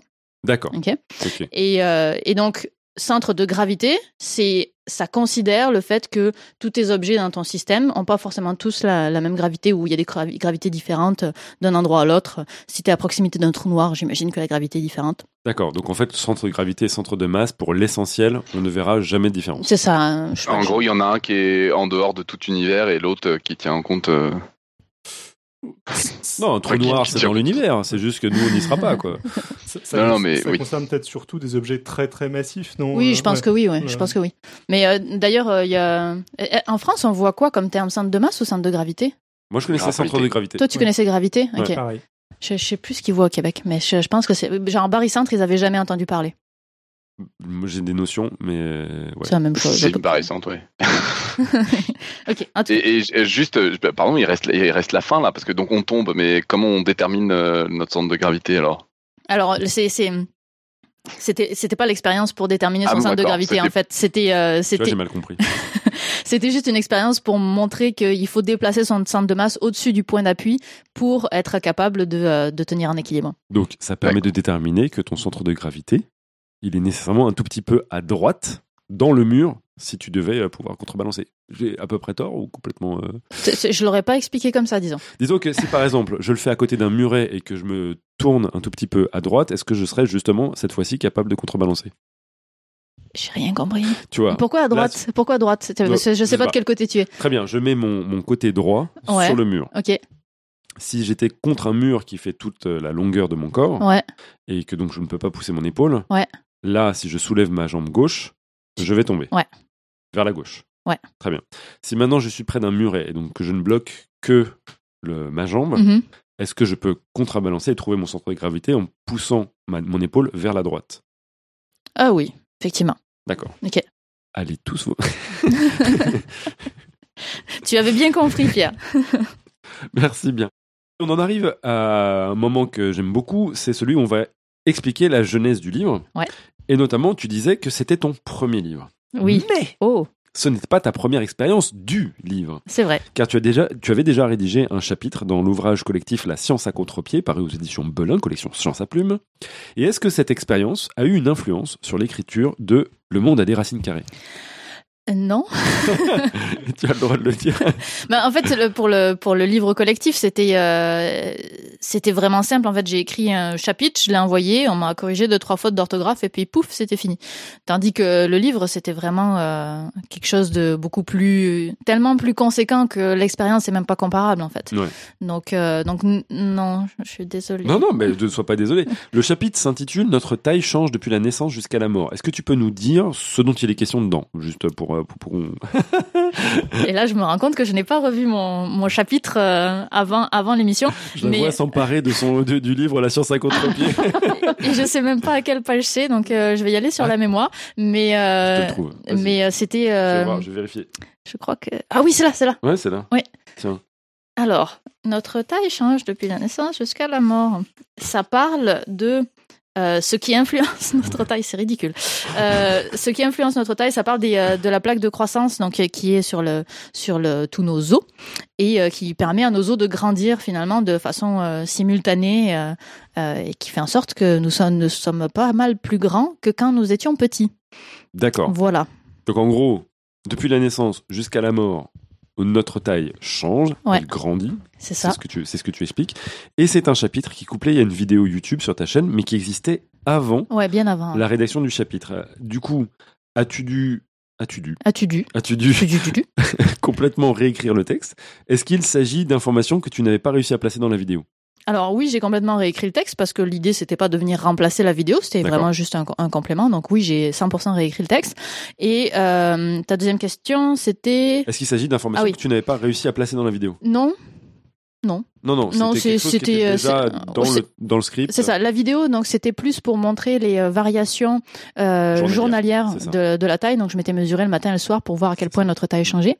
Réponse 1% euh, de notre taille. Et euh, et c'est une vidéo que j'avais euh, j'avais adoré faire. C'est certainement une de, mes vidéos préférées de, de ma chaîne d'ailleurs. Très très bien. Justement, c'est là où tu commençais vraiment à. à, à c'était pas la première vidéo où tu montrais des expériences, mais c'est celle où où tu tu, tu montrais l'étendue du travail qu'il faut faire pour pouvoir, et notamment la, la dédication, hein, j'ai envie de dire, c'est un anglicisme, mais en tout cas l'investissement mm-hmm. qu'il faut aller déployer, puisque tu te levais quand même très très tôt le matin. Pour oui, et, dans, et, dans, et, dans, la nuit aussi. Hein. Ouais. c'est la première vidéo que j'ai vue, c'est ça qui m'a complètement fait craquer, j'étais complètement à fond. Ah bah super, moi c'est vraiment une, une de mes vidéos euh, préférées, puis c'est vraiment ça que j'aimerais que j'aimerais faire tout le temps, bah, si, si, si bah, c'était possible. que c'est celle dont je parle le plus à tout le monde en fait, pour, euh, quand, quand je dis si si c'est super bien, allez voir, il y a ça comme vidéo. bah, voilà, parfait, on, on, est, on est sur la même euh, longueur d'onde. Euh, donc, euh, donc non, c'est pas que j'avais pas réussi à placer ces infos, c'est que la vidéo avait un début, un milieu, une fin, puis j'avais pas besoin d'en rajouter à ce moment-là, tout simplement. Très bien. Et du coup, moi, ça m'a fait me poser pas mal de questions, puisque tu, du coup, tu avais une première expérience d'un chapitre de livre, tu avais fait des vidéos, tu as aussi également un blog, et du coup, je me suis demandé, est-ce que l'activité du blog, qui est une autre forme d'écriture, elle, est-ce qu'elle a facilité, influencé le style de rédaction de ton livre? Et pareil pour euh, une autre question, c'est sur l'écriture des scripts pour des vidéos YouTube. Est-ce que ça, ça a un impact sur la rédaction d'un livre? Alors, le, blog est mort depuis la création de ma chaîne, euh, globalement. Mais euh, donc oui, il y a eu un très gros impact parce que finalement, mon style a, quand même assez changé au mmh. fur et à mesure des vidéos. Donc les vidéos, je fais ça depuis 5 ans. Et le blog, j'ai commencé en 2010. donc ça, ça fait longtemps. Et, euh, et donc, au, fur et à mesure, mon style change. Et quand je suis passée à la vidéo, je suis passée sur un style très, de plus en plus oral. Ouais. Et maintenant, quand j'écris mes, mes, mes, scripts de vidéo, j'essaie même plus de faire semblant que c'est, que c'est, ouais. non, que c'est de l'écrit. Ah, je fais, je, quand j'écris, j'écris vraiment pour de l'oral.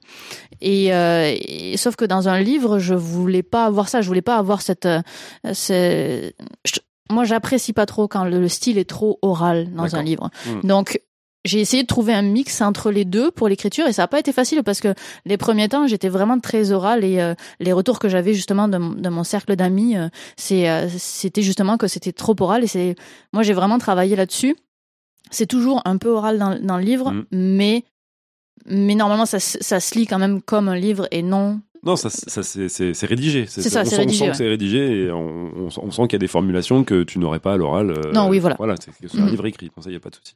Donc, en gros, l'impact que ça a eu, c'est presque quelque chose de négatif, ouais, parce que tu as dû te défaire de tes réflexes de, de, de, script. J'ai dû me défaire euh, de, pour l'écriture, mais euh, les vidéos m'ont appris énormément de choses aussi pour le euh, rendre un sujet attrayant. Pour euh, j'ai acquis aussi de l'expérience en recherche rapide.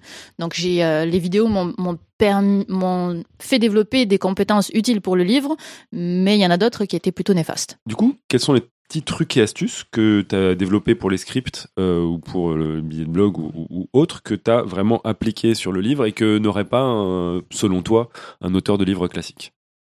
Euh, alors, ce serait assez prétentieux de dire que moi j'ai compris et que d'autres euh, auteurs de livres non, classiques. mais euh... tu, tu, t'imagines que euh, quelqu'un de classique, tu vois, genre qui, qui, qui, qui ne fait que écrire, n'aurait pas pensé à un truc comme ça. Ton originalité, quoi. Ouais, je sais, je sais pas. C'est euh, j'ai du, du mal à évaluer ça. J'ai vraiment du mal à évaluer ça. Je ne saurais pas T'as pas une méthode originale que tu as obtenue tu vois, genre, Typiquement, on en a parlé tout, de, tout à l'heure. Euh, moi, pour moi, Parasite, un des trucs que j'aurais jamais fait avant, mais que je faisais même pas avant, etc. Ce que, que j'ai dû développer pour le livre, que j'aurais jamais fait avant, c'est de faire une mind map. -hmm. Et je pense que c'est un peu l'univers euh, numérique, euh, internaute, etc., qui m'a ouvert la perspective, notamment l'influence de David Loibre, qui utilise souvent des mind maps pour, pour, pour faire euh, ses, ses, ses, travaux, qui m'a ouvert l'esprit sur l'utilité que ça pouvait avoir. Est-ce que tu penses qu'il y a deux, trois petits trucs comme ça que tu as tiré de, euh, de ton expérience de YouTube ou, ou autre euh, pour, pour ça. J'ai du mal à le détecter honnêtement, euh, mis à part le, le fait que quand j'écris toujours en un coup ou, Ouais. en, ou en deux coups. Mon, ma première version, euh, je l'écris tout de suite et, sans me relire. Et euh, puis après, quand je me relis, euh, j'ai j'ai- j'ai énormément de temps d'édition par rapport au temps d'écriture. Mhm. Et euh, donc, mis à part ça, il n'y a pas grand-chose. Euh, c'est depuis euh, bah, la dernière vidéo que j'ai faite sur le sur le carton où là, j'ai essayé vraiment d'appliquer une méthode. Ouais. Euh, mais sinon, avant ça, j'essayais pas d'appliquer une méthode. J'essayais d'être la plus fun et la plus informative possible. Mais, euh, mais avant, avant la dernière vidéo, non, j'avais pas de méthode. Très bien. tu, dans, le, à la fin du, livre, il y a un, passage de remerciement et tu remercies un certain nombre de collaborateurs. Notamment, euh, j'ai pas pu m'empêcher de remarquer qu'il y avait pas mal qui provenaient de la communauté du Café des Sciences. Tout à fait. Il y avait euh, David Loapre, LGJ, Brusicor, Asclepios, dont certains d'ailleurs sont euh, présents dans cette chatroom. Comment ça s'est passé, ces collaborations? Bah, Je suis allée voir, j'aurais dit Hey hey copain. Hey, euh, j'écris un livre et puis euh, là, je suis pas sûre de ce que je dis. Est-ce que tu pourrais me relire euh, Parce que juste parce que je veux pas propager de conneries? Parce que c'est ma c'est ma hantise numéro un qui est des, des bêtises dans ce livre. Et il y, en a forcément, hein, mais mais ma ma hantise numéro un, c'est c'est vraiment de propager des fausses des fausses idées. Mhm. Et donc je voulais absolument qu'il y ait des gens qui relisent qui relisent au moins les parties pour lesquelles j'étais la moins compétente. Et pourquoi tu t'es tourné vers eux plutôt que d'autres? Bah, déjà, euh, c'est pas forcément facile d'avoir des gens dans son entourage qui sont euh, dans le, le domaine sur lequel on travaille. Donc le Café des Sciences, euh, mine de rien, bah, c'est quand même un regroupement de tout un tas de gens avec beaucoup de, de backgrounds différents. Mhm. Donc c'est c'est c'est c'est pour ça, c'est parce que bah, David était spécialisé dans les mousses, LJJ, je suis allée le voir le voir pour les maths, Bossicor pour la chimie, Asclepios pour la médecine. Mhm. Donc je suis allée chercher finalement leurs compétences à eux, quoi. Donc moi, quand j'entends ça, bien entendu, j'entends quelque chose de très positif. Mais je voulais avoir ton opinion. Est-ce que selon toi, la communauté de vulgarisateurs scientifiques, notamment francophones, fonctionne comme tu le voudrais? Si, ça c'est possible, est-ce que tu penses qu'il y a des choses qui sont améliorables ou est-ce qu'il y a des choses qui vont pas? Bah, Ce qui va pas, c'est qu'il n'y a pas assez de gens à Montréal, mais à part ça... Euh, non, non, mais euh, vraiment, c'est très agréable parce que les, euh, les gens sont toujours ouverts pour, pour, pour, pour des relectures et parce qu'on a tous pour objectif de ne pas propager d'erreurs et de propager le plus de vérité possible. Mhm. Et, euh, et, donc, euh, je veux dire, à partir du moment où on est humain, poli et qu'on se parle comme des euh, personnes normales, euh, ça, ça, se passe très bien. Ouais, ouais je suis d'accord avec toi. Mais euh, bon, on pourra, on pourra en revenir. Hein. Robin, tu avais une réflexion? Ouais, j'avais j'avais deux, deux questions. je sais plus du tout où j'ai vu, entendu ça, mais quand j'ai su que tu venais, j'ai eu trois minutes devant moi et j'ai vu quelque part que tu disais que la vulgarisation au Québec était, je sais pas, plus développé ou plus, enfin, que tu avais avait, que tu avais vécu quelque chose en tout cas en termes de, de vulgarisation quand tu étais arrivé là-bas, je me trompe ou? Non non, tout à fait, euh, j'ai euh, et, donc je voulais savoir un peu plus quoi, est-ce que c'est quoi? C'est plus présent, il y a une autre tradition, il y a une plus grande présence, il y a un style différent, enfin comment Ouais, alors je vais, je vais commencer tout de suite en rappelant que je suis biaisée parce que je suis arrivée au Québec dans un laboratoire de recherche. Ce qui veut dire que toutes les, euh, les connaissances que j'ai développées, donc tous les gens que j'ai rencontrés, viennent de ce milieu. En ce moment, mes, mes, mes, les gens qui, que je côtoie ont minimum bac plus 5 euh, autour de moi. Donc, euh, donc je suis vraiment dans un milieu très scientifique et, euh, et très porté là-dessus. Donc, euh, donc rappelez-vous que ma, ma vision est, bi est biaisée. Ceci étant dit, quand je suis arrivée, euh, j'ai vu énormément. Donc, je suis arrivée pour faire de la recherche pour mon stage de fin d'études dans un laboratoire de recherche et euh, il y avait énormément de, de concours de, de, de recherche euh, pour euh, meilleur poster, meilleure présentation, tout ça. il y, en a tout le temps, tout le temps, tout le temps, tout le temps, tout le temps. Et euh, à la télé, il y a quoi cinq émissions à caractère scientifique par semaine minimum. Euh, à la radio, il y en a peut-être deux, trois. Puis je rappelle, là, le Québec, c'est 7 millions d'habitants. Hein. C'est pas 67 millions comme la France. Et donc, on a environ 5 émissions télé à, à caractère euh, scientifique ouais, ça, par semaine. hyper impressionnant. Par semaine. Et euh, donc, c'est, c'est, c'est, c'est quand même massif. On a euh, un journal euh, pour les enfants qui s'appelle Les Débrouillards où honnêtement, tous les gens, tous les Québécois que je connais ont grandi avec les débrouillards. C'est c'est impressionnant comme ce, ce, ce, magazine a façonné toute une génération. Et, euh, et moi, je, quand je suis arrivée au Québec, euh, je suis arrivée en découvrant la, la vulgarisation scientifique et j'ai commencé à faire des démos en live de, devant des, des enfants. Et, euh, et puis je faisais une démo que moi je venais de découvrir. Là, j'avais, je sais pas quel âge j'avais, mais j'avais peut-être 25 ans. Je venais de découvrir une, une démo et je la trouvais trop cool. Et je la fais devant des gamins. Puis on dit ah oui, euh, on l'a fait au débrouillard. Comment ça, tu as fait au débrouillard? Puis moi, je, je le découvre à 25 ans.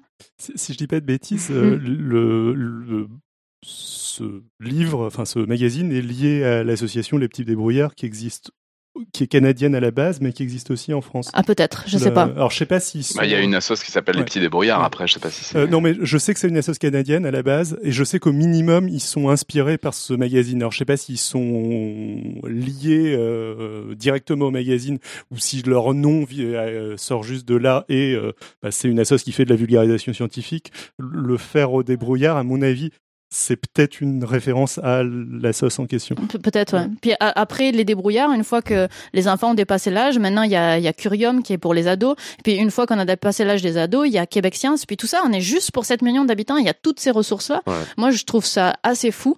Et les rares gens que je connais qui sont pas scientifiques, euh, je les, euh, je les côtoyais euh, au sport. Et euh, ces gens-là étaient absolument jamais fermés au fait de parler de science. Mm. Alors que ça m'arrive assez souvent en France, mais je- encore une fois, je suis, je suis biaisée. hein. Ça m'arrive assez souvent en France de d'avoir des oh non non non euh, moi les maths euh, non je peux pas Ouais. oh non non non les non maths, ouais, Ouais. Et euh, d'accord. Et tu disais, tu es toute seule euh, dans la communauté, euh, justement, sur la vulgarisation sur Internet, les vidéos, tout ça, machin. Il y a des, il y a des, des choses qui existent au Québec ou? Alors, il y en a pas beaucoup euh, sur YouTube Mm. parce que euh, mon, mon hypothèse à moi, qui est vraiment mon hypothèse, c'est que justement il y a tellement de, de contenu qui est déjà fait dans les médias traditionnels qu'il n'y a pas un, un vide en fait, il n'y a pas un appel d'air pour euh, Mm. pour les pour les chaînes YouTube. Donc Ouais, ça se c'est tiendrait. donc ça c'est c'est c'est c'est mon hypothèse. Alors, Euh, Il y, en a quand même quelques-unes, euh, mais euh, euh, il y a euh, Acapella Science, il est de Montréal, mais c'est en anglais. Euh, on a ah, faut pas que j'oublie son nom, comment il s'appelle? Bob. Non, Vincent Jazz qui fait euh, des vidéos aussi. Euh, qui c'est qu'il y a d'autres? En vulgarisation euh, d'histoire, on a Laurent Turcot qui est prof d'histoire et qui est aussi sur YouTube. Et puis ma liste s'arrête là. D'accord, non mais c'est assez marquant et je, je, je, rejoins ton hypothèse qui est, qui est assez intéressante, si ce n'est que dans les pays euh, anglo-saxons, notamment en Angleterre, il y a beaucoup de youtubeurs anglais. Ouais. Et pourtant, euh, c'est aussi un pays qui est remarquable par euh, la prolifération de contenu euh, scientifique. Alors ça me fait penser ce que tu dis que à Montréal aussi, pas pour tout le Québec, mais Montréal qui représente la moitié du Québec quasiment, quasiment tout le monde est bilingue. Oui, c'est ça. Donc ils ont accès à tout le contenu Mais pourquoi ils euh, pas des anglais. vidéos anglais? Ça se trouve, c'est ça qui Si ça, se trouve, a, si ça se trouve, il y a plein de, de gens du Québec qui font des vidéos de science, mais ils les font en anglais. D'accord, un peu Et comme Acapella Science. ouais. ouais, ou comme Acapella Science ou euh, Et on détecte pas. ouais, et Azap Science, c'est une euh, une chaîne canadienne, Ah bah voilà. et, euh, mais à Toronto, donc Ouais, on est dans l'Ontario, et, euh, et donc pe- peut-être qu'il y a peut-être qu'il y a de ça, je sais pas, je sais pas. Ok, merci. Et alors j'avais une autre question, et après je j'arrête. Mais euh, t'as fait des vidéos, j'ai j'ai pas tout regardé parce que c'est long et tout, et qu'on n'a pas toujours le temps. Mais avec Ah, le euh, avec Léo de Dirty Biology à propos de vulgarisation, c'est c'est quelque chose. euh, et j'ai remarqué, vous n'êtes pas les seuls à l'avoir fait. Il y a de plus en plus de gens YouTube. Qui ont commencé euh, bah, globalement amateurs, quoi. Enfin, euh, l'essentiel des gens qui font des vidéos sur Internet, euh, euh, et puis qui en ont fait beaucoup, et puis qui commencent à prendre de l'assurance, euh, à prendre euh, des- de plus en plus pro, euh, voire à en vivre complètement, et qui se posent des questions sur pourquoi on fait de la vulgarisation, comment on en fait, quels sont les écueils, comment s'améliorer, etc. Il y a, y a pas mal d'autres euh, personnes qui se posent ce genre de questions. Et euh, moi, j'ai une question toujours sur la vulgarisation, sur euh, est-ce qu'il est-ce qu'il faudrait, euh, est-ce que justement c'est bien que ce soit toujours des amateurs qui démarrent? Est-ce qu'il faudrait professionnaliser? Est-ce qu'il faudrait faire des formations ne serait-ce qu'en interne? Est-ce que toutes ces réflexions-là, j'ai l'impression que euh, il y, a, il y a des gens qui l'ont fait d'un point de vue plus universitaire, euh, mais peu. Enfin, c'est c'est un domaine de recherche qui est assez peu présent. Et la, la, la réflexion, le, le recul sur la vulgarisation, euh, c'est peut-être quelque chose qui euh, qui serait à développer. Je sais pas. Enfin, je sais pas trop comment formuler ma question, mais sur ça. la professionnalisation du métier, sur le fait de, de, de, de plus prendre le temps de se, de se poser ce genre de questions. Bah, on peut commencer Euh, par euh, poser la question à Viviane. Toi, tu cherches à te professionnaliser en tant que vulgarisatrice. Ouais, euh, c'est ça. Dès que je, dès que je finis mon, mon doctorat, je vais euh, essayer de, de faire ça euh, le temps que ça dure parce que c'est c'est quand même un, un milieu excessivement précaire. Ouais. Et euh, puis euh, puis si c'est trop précaire, euh, je retournerai en ingénierie ou en recherche, peu Du importe. coup, tu, pour, pour euh, recouper avec la question de Robin, j'imagine que tu te poses énormément de questions pardon, sur cette, bah, cette profession, Mhm, sur comment y vivre, mais aussi comment la faire bien, mhm, j'imagine. tout à fait. Ce qui t'a poussé à faire cette fameuse série avec Léo, mais pas seulement avec Léo, euh, qui s'appelle YouTube Talks. Utox. Ouais. YouTalks, non merde. Euh, qui existe aussi en podcast. Ouais. Et dans ce YouTube YouTalks, tu, tu, tu décortiques un tout petit peu ce qui fait, selon vous, de la bonne vulgarisation, de la mauvaise vulgarisation, l'utilisation des sources, comment euh, faire un bon découpage, Mhm. euh, de l'art de faire du storytelling. Donc, tu, tu, tu mènes une réflexion. Est-ce que tu penses que tu le fais dans un vide Mhm. Genre, y a- personne ne, ne réfléchit à ça Ou est-ce qu'au contraire, vous vous basez sur des écrits, des, des réflexions d'autres personnes? C'est ça. Je pense que le, les réflexions qu'on a nous, on est juste hyper en retard parce que c'est des réflexions qui ont déjà eu lieu euh, dans la communauté scientifique ou euh, même chez les journalistes scientifiques. Ouais. Mais nous, on n'appartient pas vraiment à la communauté des journalistes parce qu'on on est- on n'est Uh-huh. pas journaliste. Donc, euh, donc ces réflexions, on doit les, les, les mener nous aussi. Et, euh, et finalement, c'est des questionnements qu'on qu'on se pose et on juste on les on les laisse ouverts à- au public au moment où, au moment où on se les pose quoi. Mais toi, tu as eu une expérience qui est peut-être euh, assez intéressante. C'est le fait que tu as participé à certaines conventions Mhm. de youtubeurs, comme par exemple VidCon, Ouais. dans lesquelles ces discussions ont lieu. Et Léo, de son côté, a participé à une, euh, une sorte de de- d'école, on va dire entre entre guillemets, de, de YouTube. Euh, comment ça s'appelait son Je sais pas de quoi tu parles donc euh, je sais quand pas. il était allé à New York pour Ah, pouvoir ouais, euh, ouais. suivre bah, de- de- différents Des sortes de youtubeurs. Creator Day. Voilà, en gros pas. des master, Ouais, masterclass, qui, qui sont faites par différents youtubeurs pour Mhm. s'expliquer un peu leur pratique. Donc j'imagine que là, euh, avec le, ces contacts avec les pays anglo-saxons, tu as pu voir aussi euh, que eux peut-être avaient de l'avance et qu'ils avaient mené une réflexion. Ouais. Eux, eux, ils ont de l'avance dans le sens où ils ont un modèle économique qui va avec euh, avec les vidéos. Nous, on n'a pas de vraiment de modèle économique qui Ouais. fonctionne. Donc c'est cette différence, elle est là. Puis ils ont aussi un, un esprit. Puis là, c'est peut-être, je, je vais pas dire YouTube francophone versus YouTube anglophone. C'est c'est ma vision des choses versus Ouais. tout ce que j'ai vu. C'est que moi, j'ai aucune réflexion en marketing. J'ai aucune stratégie. Et c'est ce qui manque d'ailleurs parce que à un moment donné, euh, pour en vivre, il faut être capable de monter un business model et de faire tous ces blabla que j'ai horreur de faire ça. Et, euh, et, et- mais eux, c'est vraiment ancré. Du moins, ce qu'on voit, parce qu'il y a le biais du survivant. hein. Ouais. Euh, ce qu'on voit, c'est vraiment ancré dans le fait que, ben, oui, ils font des vidéos, mais les vidéos, ça, ça va prendre tel type de, de contrat, tel type de, euh, donc c'est beaucoup plus, euh, ça a l'air beaucoup plus organisé, beaucoup plus professionnalisé que ce que moi je fais toute seule dans mon coin dans ma chambre, quoi. Le biais du survivant, si tu peux résumer un tout petit peu ce que c'est. Ouais, c'est simplement le fait que les les youtubeurs qu'on voit, ce sont les youtubeurs qui ont réussi. Oui. Mais on ne voit pas tous les euh, youtubeurs qui euh, Qui abandonnent. qui abandonnent, qui ont échoué, qui ont changé de voie et qui eux auraient une une voie à partager qui serait très probable- probablement beaucoup plus pertinente que la voie de ceux qui ont réussi parce que le hasard, la chance Ouais. est euh, très probablement un des facteurs principaux dans la réussite d'une chaîne YouTube quoi. Ouais. Et, do- et donc, euh, ouais, sur, sur l'aspect, effectivement, c'est rapprocher les mondes. quoi. C'est-à-dire, tu parlais de journaliste scientifique. euh, y a, moi, j'ai suivi une formation vaguement, très vaguement, journaliste scientifique, et où je me dis, c'est quand même hyper sain d'avoir ce genre de, de réflexion euh, avec un quelqu'un qui était un sociologue à l'origine, qui a, qui a créé cette formation, et euh, qui, juste bêtement, un jour se posait la question de pourquoi on fait de la vulgarisation, pourquoi la vulgarisation existe, et quel est son objectif, des choses comme ça? Est-ce que Mm. si c'est pour pallier à un manque de l'éducation, c'est un problème? Si c'est pour pallier, par exemple, à un manque de, des programmes télé euh, habituels que les vidéos YouTube se font, euh, euh, ça, ça pose plein de questions. Enfin, je trouve que ça vaut le coup de se poser ce genre de questions. Tout à fait. ouais. Et, euh, et je sais pas trop dans quel cadre, comment, etc. Et si ça existe déjà ou si. Voilà, enfin c'est et là tu me confirmes que les discussions que tu as eues c'était c'était euh, oui c'était comme comme moi les réflexions que je fais euh, sur la vulgarisation Ouais. plus comme ça quoi. Exactement. Mais tu as quand même une, expérience dans, ton, dans ta carrière de vulgarisation, c'est-à-dire que à l'heure actuelle, tu as travaillé déjà pour euh, Arte Future Mag, pour une émission radio, pardon, une émission télé qui s'appelle Génial, sur, euh, diffusée sur Télé Québec.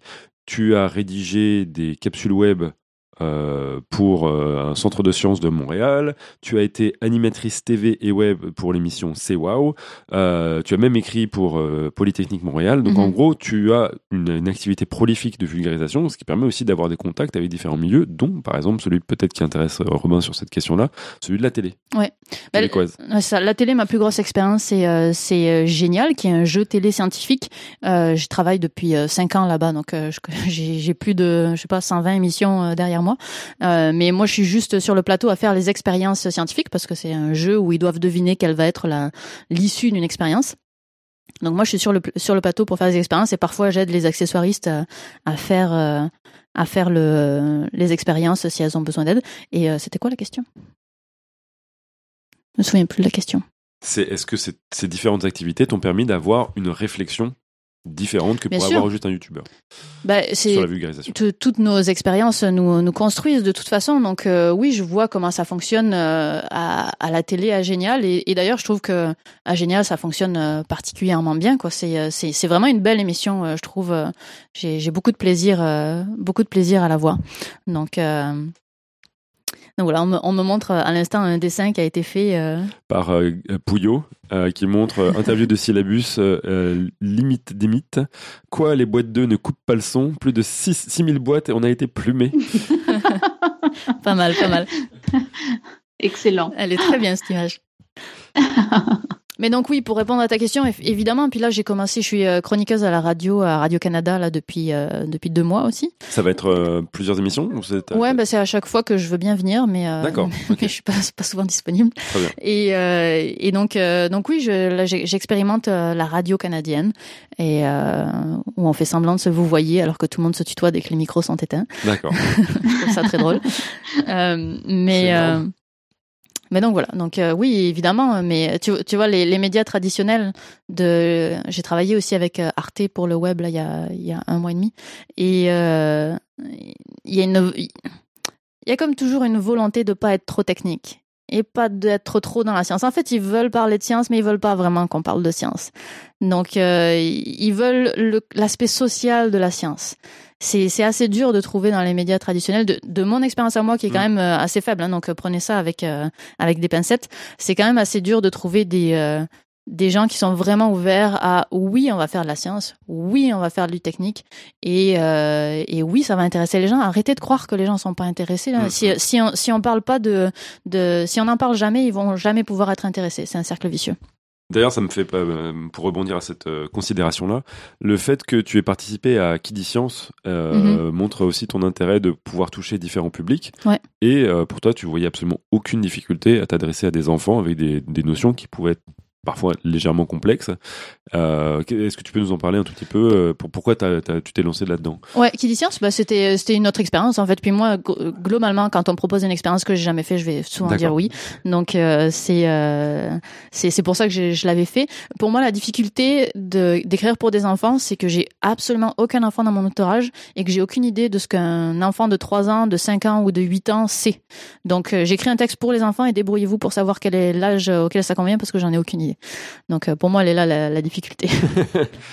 Non, mais c'est peut-être très bien. Donc je vois qu'il y a des grandes considérations sur, euh, sur tes origines. Je crois qu'il va falloir euh, révéler. euh, J'ai l'impression que c'était clair par ton accent, mais visiblement ça ne l'est pas. Ouais. Donc euh, Viviane Lalonde, qui êtes-vous? D'où venez-vous? Bonjour Pierre, je suis née dans la belle région de Narbonne. Très bien. Je suis donc française, avec un petit accent du sud, si Oui. vous pouvez le repérer de temps en temps quand je le force. Et, euh, et euh, je suis euh, partie au Québec en 2009, quelque Ouais. chose comme ça. Et, euh, et d'où le petit accent québécois que je ne peux pas forcer parce que je n'entends pas du tout mon accent québécois. Ça c'est énorme. Ça. Ah non, non, mais t'as un accent québécois énorme. Non, non, non, Non, pas- non, non, plus mais sud que si. québécois. Mais non, Ah pas du non, tout moi, je suis énorme. pas C'est- c'est- d'accord. C'est pas ça un accent québécois énorme. Mais t'as un tout petit accent québécois, en effet, qu'on entend parfois Il- et qui est, euh, qui est assez marrant, sachant que. Les, Québécois, rig- les hein. Québécois rigolent beaucoup quand je leur dis que les Français me disent que j'ai l'accent québécois. Ils, ils disent quoi? Les Français? Non, non, non, moi je trouve qu'elle a un accent québécois à fond. hein. Alors ce qui est marrant, c'était que tu, tu nous avais, tu, on, on a- on parlait de, tout un petit peu plus tôt de justement les, les réflexions que tu as eues sur euh, certaines de tes vidéos. Oui. sur, sur, sur les accents et donc est-ce que je sais pas si tu peux les raconter euh, Ouais, j'avais eu, ça, ça date un peu maintenant, mais euh, j'avais eu une- un commentaire sur une vidéo qui disait ah non moi euh, tes vidéos je peux pas les regarder, je supporte pas l'accent québécois. Et euh, alors que et les Québécois répondaient mais mais voyons, elle a pas l'accent québécois. Et il y a une autre personne, une Québécoise, qui euh, qui m'a dit ah moi ça m'énerve ces Québécois qui font euh, semblant d'avoir euh, l'accent français. C'était très drôle. donc tu es arrivé en 2009 au Québec Ouais. Euh, qu'est-ce que qu'est-ce que tu voulais faire au Québec Alors moi, je venais pour mon stage de fin d'études de mon école d'ingé, un génie mécanique. Et euh, donc, je suis restée euh, six mois dans un laboratoire de recherche. J'ai adoré le projet. J'ai tellement adoré le projet que j'ai continué en maîtrise recherche. Ouais. Alors juste pour expliquer, maîtrise recherche dans le milieu anglo-saxon, c'est euh, deux ans de recherche. Donc c'est comme un mini doctorat. Ouais. Et, euh, et donc voilà, c'est pour ça que je suis restée euh, au Québec. Et du coup, moi, je, justement, j'ai appris euh, ce, ce, ce, ce- ce travail que tu as fait, qui est quand même présenté comme un travail de thèse. Ouais. Et, Il est présenté comme un travail de thèse, mais Voilà. c'est pas un travail de thèse. et histoire d'avoir une idée, bah, j'ai fait quelques recherches et découvert que tu avais déjà expliqué les travaux de recherche en moins de trois minutes, tout simplement parce que tu es la toute première lauréate de ce concours prestigieux, ma thèse en 180 secondes. Qui n'existait qu'au Québec à ce moment-là. C'était la toute Tout première fait. édition. Du coup, bah, je vous propose d'écouter ces 180 secondes de vulgarisation de haute volée.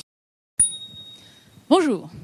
Savez-vous que dans notre corps, nous avons un réseau de 100 000 km formé par nos vaisseaux sanguins, 22 fois la distance entre Montréal et Vancouver? Et ce sont autant de chemins qui alimentent tout notre organisme, mais qui sont aussi des voies royales pour accéder à des zones qui sont difficiles d'accès justement dans le corps humain pour appliquer un traitement ou avoir un diagnostic. Pour accéder à ces zones, les médecins utilisent des outils qui sont de très longs tubes ou très longs fils, qu'on appelle des cathéters ou des guides, qui naviguent à l'intérieur des vaisseaux sanguins. Cet exercice de navigation s'apparente à ce que nous, on peut expérimenter quand on essaye, tant bien que mal, de remettre un cordon dans un pantalon de coton ouaté. Vous savez, quand on pousse ce fameux cordon dans la sorte de gaine qui fait le tour de, la taille, il se plie, s'enroule autour de lui-même et n'avance finalement pas. Et alors imaginez la difficulté que cela représente pour le médecin qui, lui, un outil qu'il doit naviguer dans un vaste réseau en trois dimensions très complexe et labyrinthique. Et l'exercice est tellement difficile euh, qu'il doit d'ailleurs réitérer, euh, multiplier ses tentatives pour suivre la bonne voie, mais cela peut provoquer des irritations sur les vaisseaux, voire des perforations ou une incapacité à se rendre au niveau de la zone à traiter. C'est un problème. Mon projet de recherche consiste à créer un dispositif qui va permettre de guider ces outils. Ce dispositif va agir comme une tête chercheuse. Elle est magnétique et elle se déplace sous l'influence d'une force magnétique produite par un scanner d'hôpital tel que celui sur la seconde image. Alors, nous modifions un petit peu le fon- fonctionnement normal de, euh, de cet appareil, ce qui nous permet de contrôler la force magnétique et ainsi de diriger notre tête chercheuse dans toutes les directions de l'espace. En plaçant une bille magnétique, qui est notre tête chercheuse, à l'extrémité d'un guide, comme c'est le cas sur l'image 3, c'est l'ensemble de l'outil que nous allons pouvoir guider. Et quand on aura besoin d'aller dans une intersection sur la droite, comme sur l'image 4, nous appliquerons une force magnétique dans cette direction, ce qui aura pour effet d'attirer l'embout, la tête chercheuse, dans cette direction, mais également l'ensemble de l'outil dans l'intersection. Nous venons de montrer que cette technique de guinage est fonctionnelle chez l'animal. Nous avons pu euh, naviguer l'ensemble de notre dispositif dans la vasculature d'un lapin. Et nous avons fini notre série d'expériences il y a deux semaines. Donc c'est vraiment tout frais comme résultat. Alors ce que je, vous présente aujourd'hui est une euh, technique qui nous permet d'améliorer de nombreuses euh, opérations qui nécessitent un cathéter ou un guide. Et la liste est longue. Prélèvement, ablation, euh, réparation d'artères, de cœur. Il est probable que nous en ayons tous besoin un jour. Mais là où notre technologie serait encore plus utile, ce serait pour le traitement du cancer. Notre technologie nous permet d'aller plus loin dans la vasculature et donc plus proche de la tumeur. Et une fois l'entrée de la tumeur, nous pouvons injecter la drogue anti-cancer, hautement toxique, de façon à ce que la tumeur, elle et elle seule, reçoive ce médicament. Et une fois que nous aurons traité le cancer, dans un futur plus ou moins proche, disons, je vous promets que mon prochain problème, ce sera de guider les cordons dans les pantalons de coton ouaté. Merci.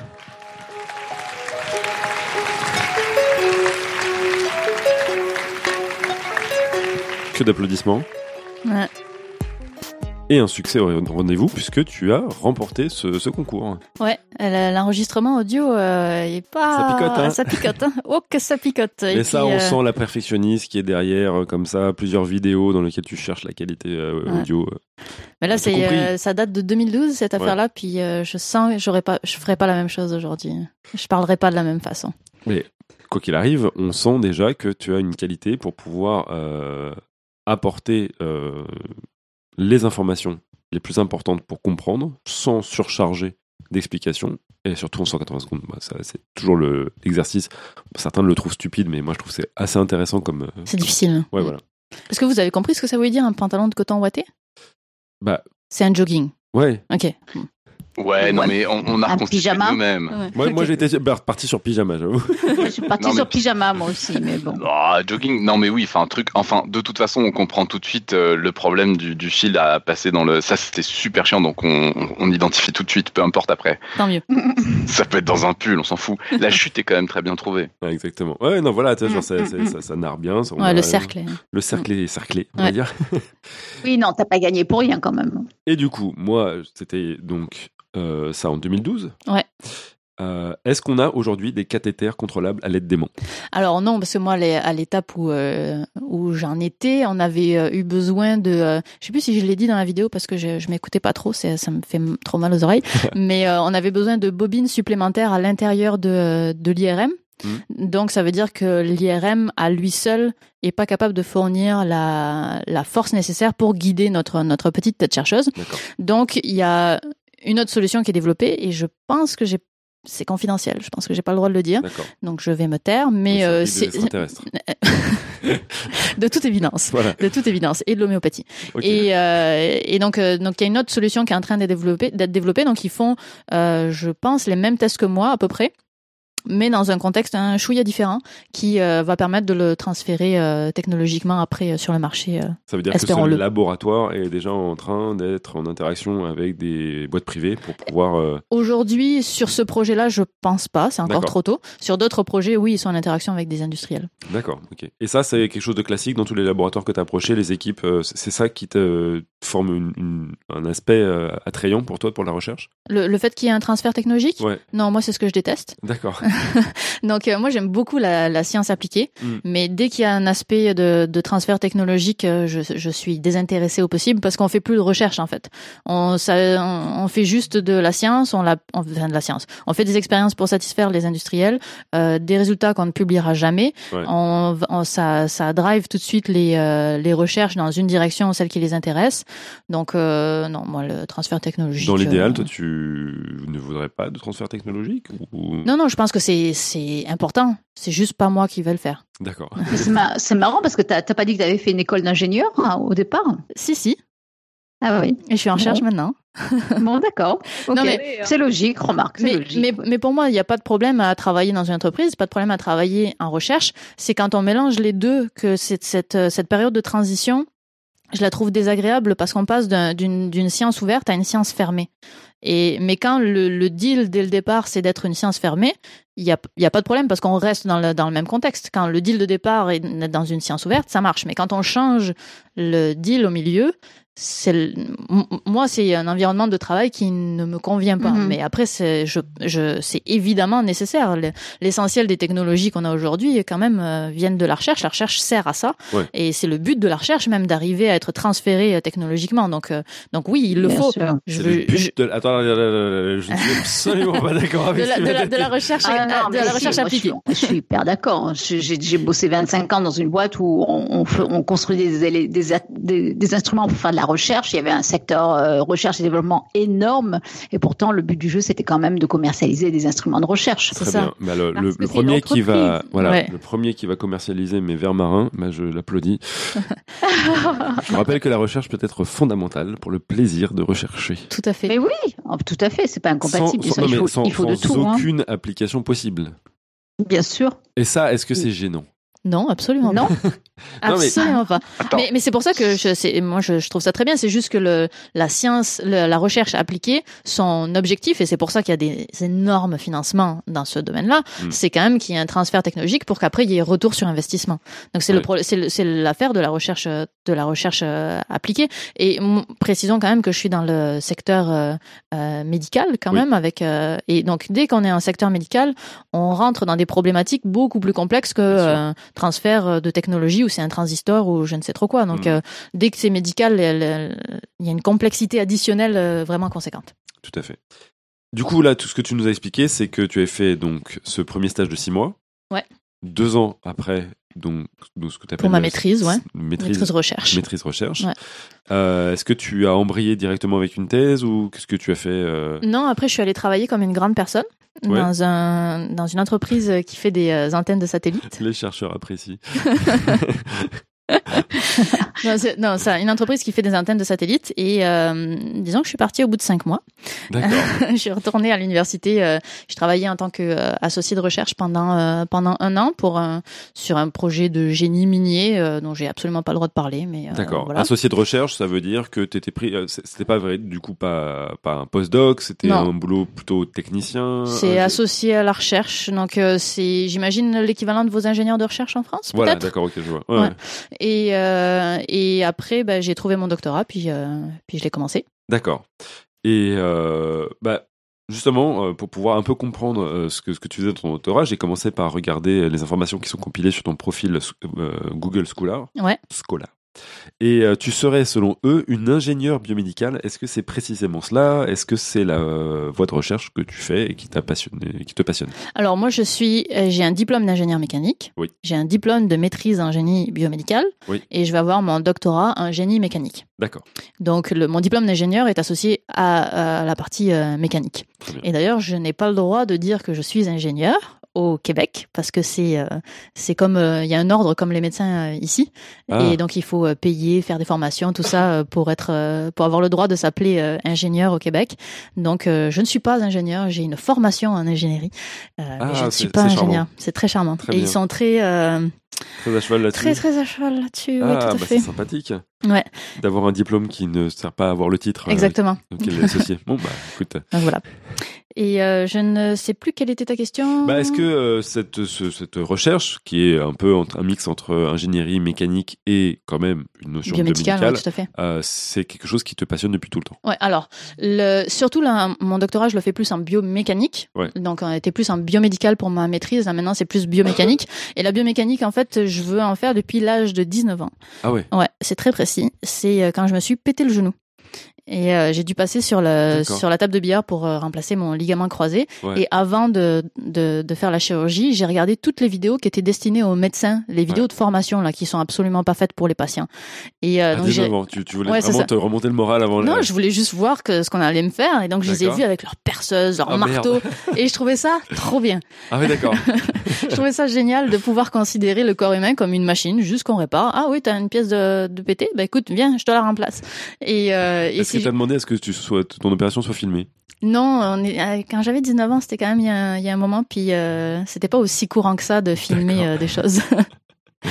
et, euh, et donc voilà, donc j'ai vu ces vidéos, j'ai trouvé ça trop cool et euh, j'ai fait ensuite mon, mon diplôme d'ingénieur en mécanique dans l'idée de de, de faire de la mécanique Mais pourtant, tu as, eu quand même des, justement des écarts en considérant de travailler comme assistant de recherche, euh, comme euh, faisant ce travail en.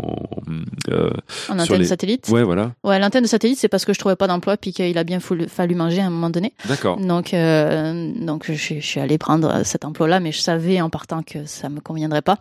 Et euh, effectivement, j'ai pas tenu, j'ai même pas tenu six mois. Je suis partie au bout de cinq. Ouais. Et, euh, et euh, après, c'est ça, le, le- en associé de recherche, je savais que j'étais en transition parce que quand j'ai fini ma maîtrise, je savais que la recherche c'était plus la voie pour moi que l'industrie, mais je voulais quand même essayer. Et, euh, et donc, quand je suis revenue en tant qu'associé de recherche, j'avais dans l'idée de, me trouver un doctorat de toute façon. Moi, ce que je trouve fascinant là, dans ce que tu décris, c'est que tu as, eu l'opportunité de d'avoir euh, des expériences, des repentirs, de- d'aller dans une direction, d'aller dans une autre. Euh, c'est pas du tout courant dans ce que j'entends euh, de l'expérience de mes étudiants ou d'autres euh, de personnes qui sont dans mon entourage en France. Est-ce que tu penses que c'est quelque chose qui est spécifique au Québec? Je pense que c'est spécifique à l'Amérique du Nord et euh, à un système beaucoup plus libéral, Ouais. parce que on est dans un système où, grosso modo, on peut virer les gens en un claquement de doigts. Mais du coup, si on peut les virer en un claquement de doigts, ça veut dire qu'on peut prendre le risque de les embaucher. Donc il y a, il y a, il y a au moins un bon côté euh, au revers de la médaille. Ouais. Et, euh, et donc, euh, ben, quand ils m'ont embauché pour les antennes de satellite, ils ont vu mon, mon background, ils ont vu que je sortais de ingénierie biomédicale. Et puis ils savaient bien que c'était pas ma spécialité, les, les antennes de satellite. Ils se sont dit, bah, on va essayer. De toute façon, au pire, au pire, je m'en vais. Hein. D'accord. Et, euh, Et c'est toi qui es parti. C'est moi qui suis partie, ils n'ont pas eu besoin de me virer. Ils l'auraient peut-être fait euh, un mois plus tard. Euh, à l'heure actuelle, euh, tu as donc une thèse que Mm. tu vas bientôt achever. Ouais. Euh, est-ce que tu peux nous en parler? Est-ce que tu, est-ce que c'est un projet de recherche en particulier? Est-ce que c'est plusieurs projets de recherche de front? Est-ce que tu peux en gros nous décrire ton quotidien de chercheuse? Alors, le, je vais vous parler de mon, mon projet de recherche parce Ouais. que mon quotidien en ce moment, c'est attendre les corrections de mes profs. D'accord. Donc, euh, le quotidien est pas très euh, Spécial dédicace. hein, donc. spécial dédicace. et, euh, et donc, euh, donc mon projet en fait, c'est euh, de travailler pour les enfants qui souffrent de scoliose euh, idiopathique. Donc, la scoliose, c'est une déformation de la colonne vertébrale. Mhm. Et euh, donc là, euh, tout de suite là. euh, N'allez pas fonder des espoirs dans ce que je vais vous dire, ok? Je ne propose pas un nouveau traitement pour des enfants pour aujourd'hui. On est vraiment dans de la science exploratoire, ok? Euh, parce que c'est toujours le, la difficulté de vulgariser des nouvelles technologies en sciences médicales, c'est que on, on parle de, de, de technologies qui donnent de l'espoir aux gens, mais qui ne seront pas disponibles dans le vivant de ces personnes-là. Donc, euh, Ouais, c'est très dur c'est- c'est c'est quand même, faut, faut faire attention dans, dans ce qu'on dit. Donc, euh, c'est ça. Je développe un nouvel implant pour les euh, patients qui souffrent de, de scoliose. Donc, euh, juste pour vous donner un ordre d'idée, comment est-ce qu'on soigne un, un patient? Qui a À l'heure actuelle, tu veux dire. à l'heure actuelle, Ouais. qui a une scoliose extrêmement avancée. Mhm. Puis là, je, je voudrais vraiment le souligner parce que sinon, ça- il y a beaucoup de gens qui vont avoir peur parce que la scoliose, euh, mine de rien, dans une classe de 30 personnes, tu as au moins un enfant qui a une scoliose. C'est tout un spectre de, de pathologies. C'est ça, ouais. Bah, c'est un spectre de pathologie, mais c'est aussi un spectre de gravité. C'est-à-dire qu'il y a l'essentiel des scolioses, quand elles sont détectées, ne seront pas traitées. Certaines auront un corset, et au plus grave du plus grave, c'est là qu'on a la chirurgie. Donc quand tu dis certaines, c'est parce que ça touche préférentiellement les filles par rapport aux garçons, ça? Oui, alors à partir de euh, l'adolescence, je pense à partir de 10 ans, euh, c'est euh, 8 filles pour un garçon quasiment. D'accord, ok. Donc euh, donc c'est essentiellement les filles. Plus jeunes, c'est un peu plus équilibré, euh, je, je pense, Euh, mais je connais moins, je connais moins euh, pour les plus jeunes. Et euh, donc où est-ce que j'en étais? Oui, et donc ces, ces patients, euh, la façon dont on les soigne en chirurgie, c'est déjà on attend qu'ils aient fini de grandir, parce que Mm. si jamais on les opère avant qu'ils aient fini de grandir, euh, ben on va arrêter la croissance de leur colonne vertébrale, ils se retrouveront avec des bras super longs puis un buste aura pas grandi, donc on aura un petit problème. Ouais. Donc on attend la fin de la fin de la croissance le plus possible. Puis là on va les mettre à plat ventre, on leur ouvre le dos. Attention, euh, j'espère que vous n'êtes pas en train de manger. On leur ouvre le dos, on plante des tiges dans les vertèbres, on ramène la colonne vertébrale droite, Alors donc elle fait des gestes en même temps, je, je, je suis en train de le décrire. Moi j'ai un petit haut le cœur. on ramène la, la colonne vertébrale droite, et puis là on, on la maintient, on vient mettre deux tiges métalliques le long de, de la de la de colonne, vertébrale. hein. qu'on vient fixer dans des têtes de vis, donc des vis qu'on a préalablement mis dans toutes les vertèbres ou presque toutes les vertèbres. On, on tient ces têtes de vis et on fusionne toutes les vertèbres ensemble et là on referme. Comment tu comment on fusionne? On met de la greffe osseuse. Ah oui d'accord. Ouais, donc on fusionne réellement les, donc on toutes fait les que la colonne vertébrale devient une sorte de, de structure statique. quoi. Exactement. Donc c'est euh, c'est euh, on a réduit la courbure, donc on a on a enlevé un problème, Ouais. mais on en a créé un autre qui est que on a perdu toute la mobilité de toute la partie qu'on a instrumentée. Donc souvent on, On, essaie enlevé la colonne, rem- remplacé par un manche à balai, on aurait fait la même chose quoi. Ouais, bah, sauf qu'il y a la moelle épinière au milieu, donc Voilà, on n'a pas trop envie, bon, mais c'est ça. Donc, euh, donc, donc oui, donc on, on perd cette, toute cette flexibilité au niveau du segment instrumenté. On essaie d'instrumenter le moins de vertèbres possible, justement pour garder le plus de mobilité. Qu'est-ce que ça, ça a pour- comme impact pour la mobilité, pour le- les mouvements qu'est capable de faire la, la- la personne? Bah, c'est, tu peux plus faire de mouvement après. Bah, ça dépend où est-ce que tu es, euh, où est-ce que tu es instrumenté. Si tu es instrumenté dans le cou, dans le, au niveau des vertèbres thoraciques ou des lombaires, tu vas pas du tout avoir le, le même impact. Ah, donc ces personnes-là, si c'est par exemple les vertèbres cervicales qui sont concernées par cette Ouais. scoliose, ne peuvent plus bouger le cou? Bah, disons que ce que tu vas pouvoir bouger, ça va pas être les vertèbres que tu as instrumentées, ça va être à partir de la vertèbre du dessous ou du Wow. dessus. Ah oui, d'accord. Donc, euh, donc c'est, ça devient, ça devient limité. C'est quand même assez rare que ce soit des cervicales, c'est Oui, plus souvent des thoraciques. Euh, donc, euh, il me semble que c'est le, le plus souvent c'est des thoraciques. Et euh, donc voilà. Donc c'est, c'est pas une chirurgie euh, très, cool. très, Ouais. très fun. Après, il y a, il y a par exemple, il y a une grimpeuse que je suis euh, qui s'appelle Kira Kandi, qui, euh, qui donc fait de la, de la grimpe, euh, de l'escalade à très très haut niveau et qui est instrumentée de, euh, de toutes ces, toutes ces thoraciques. Donc il y a, on a 12 vertèbres thoraciques, Ah, d'accord. peut-être même une, une lombaire, et elle est à un niveau international de, de, Quelque chose qui a précédé ou qui a succédé son, son intérêt pour l'escalade? Non, je pense qu'elle grimpait déjà. Ah, quand elle s'est quand elle s'est fait opérer. Donc voilà, donc ça c'est l'état des lieux. Et, euh, et l'idée c'est de se dire ok, mais on, on voudrait que euh, les enfants qui euh, qui souffrent de scoliose, on puisse les opérer avant qu'ils aient fini leur croissance. Ouais. De un et de deux, on voudrait que les patients puissent garder leur mobilité. Donc il y a ce qu'on appelle des, euh, des implants de modulation de croissance qui, euh, qui existent. Et, euh, mais cela, c'est... euh, ok, si, si, si vous êtes un parent et que vous inquiétez pour votre enfant, là, c'est, euh, c'est, ce sont des euh, les implants de modulation de croissance.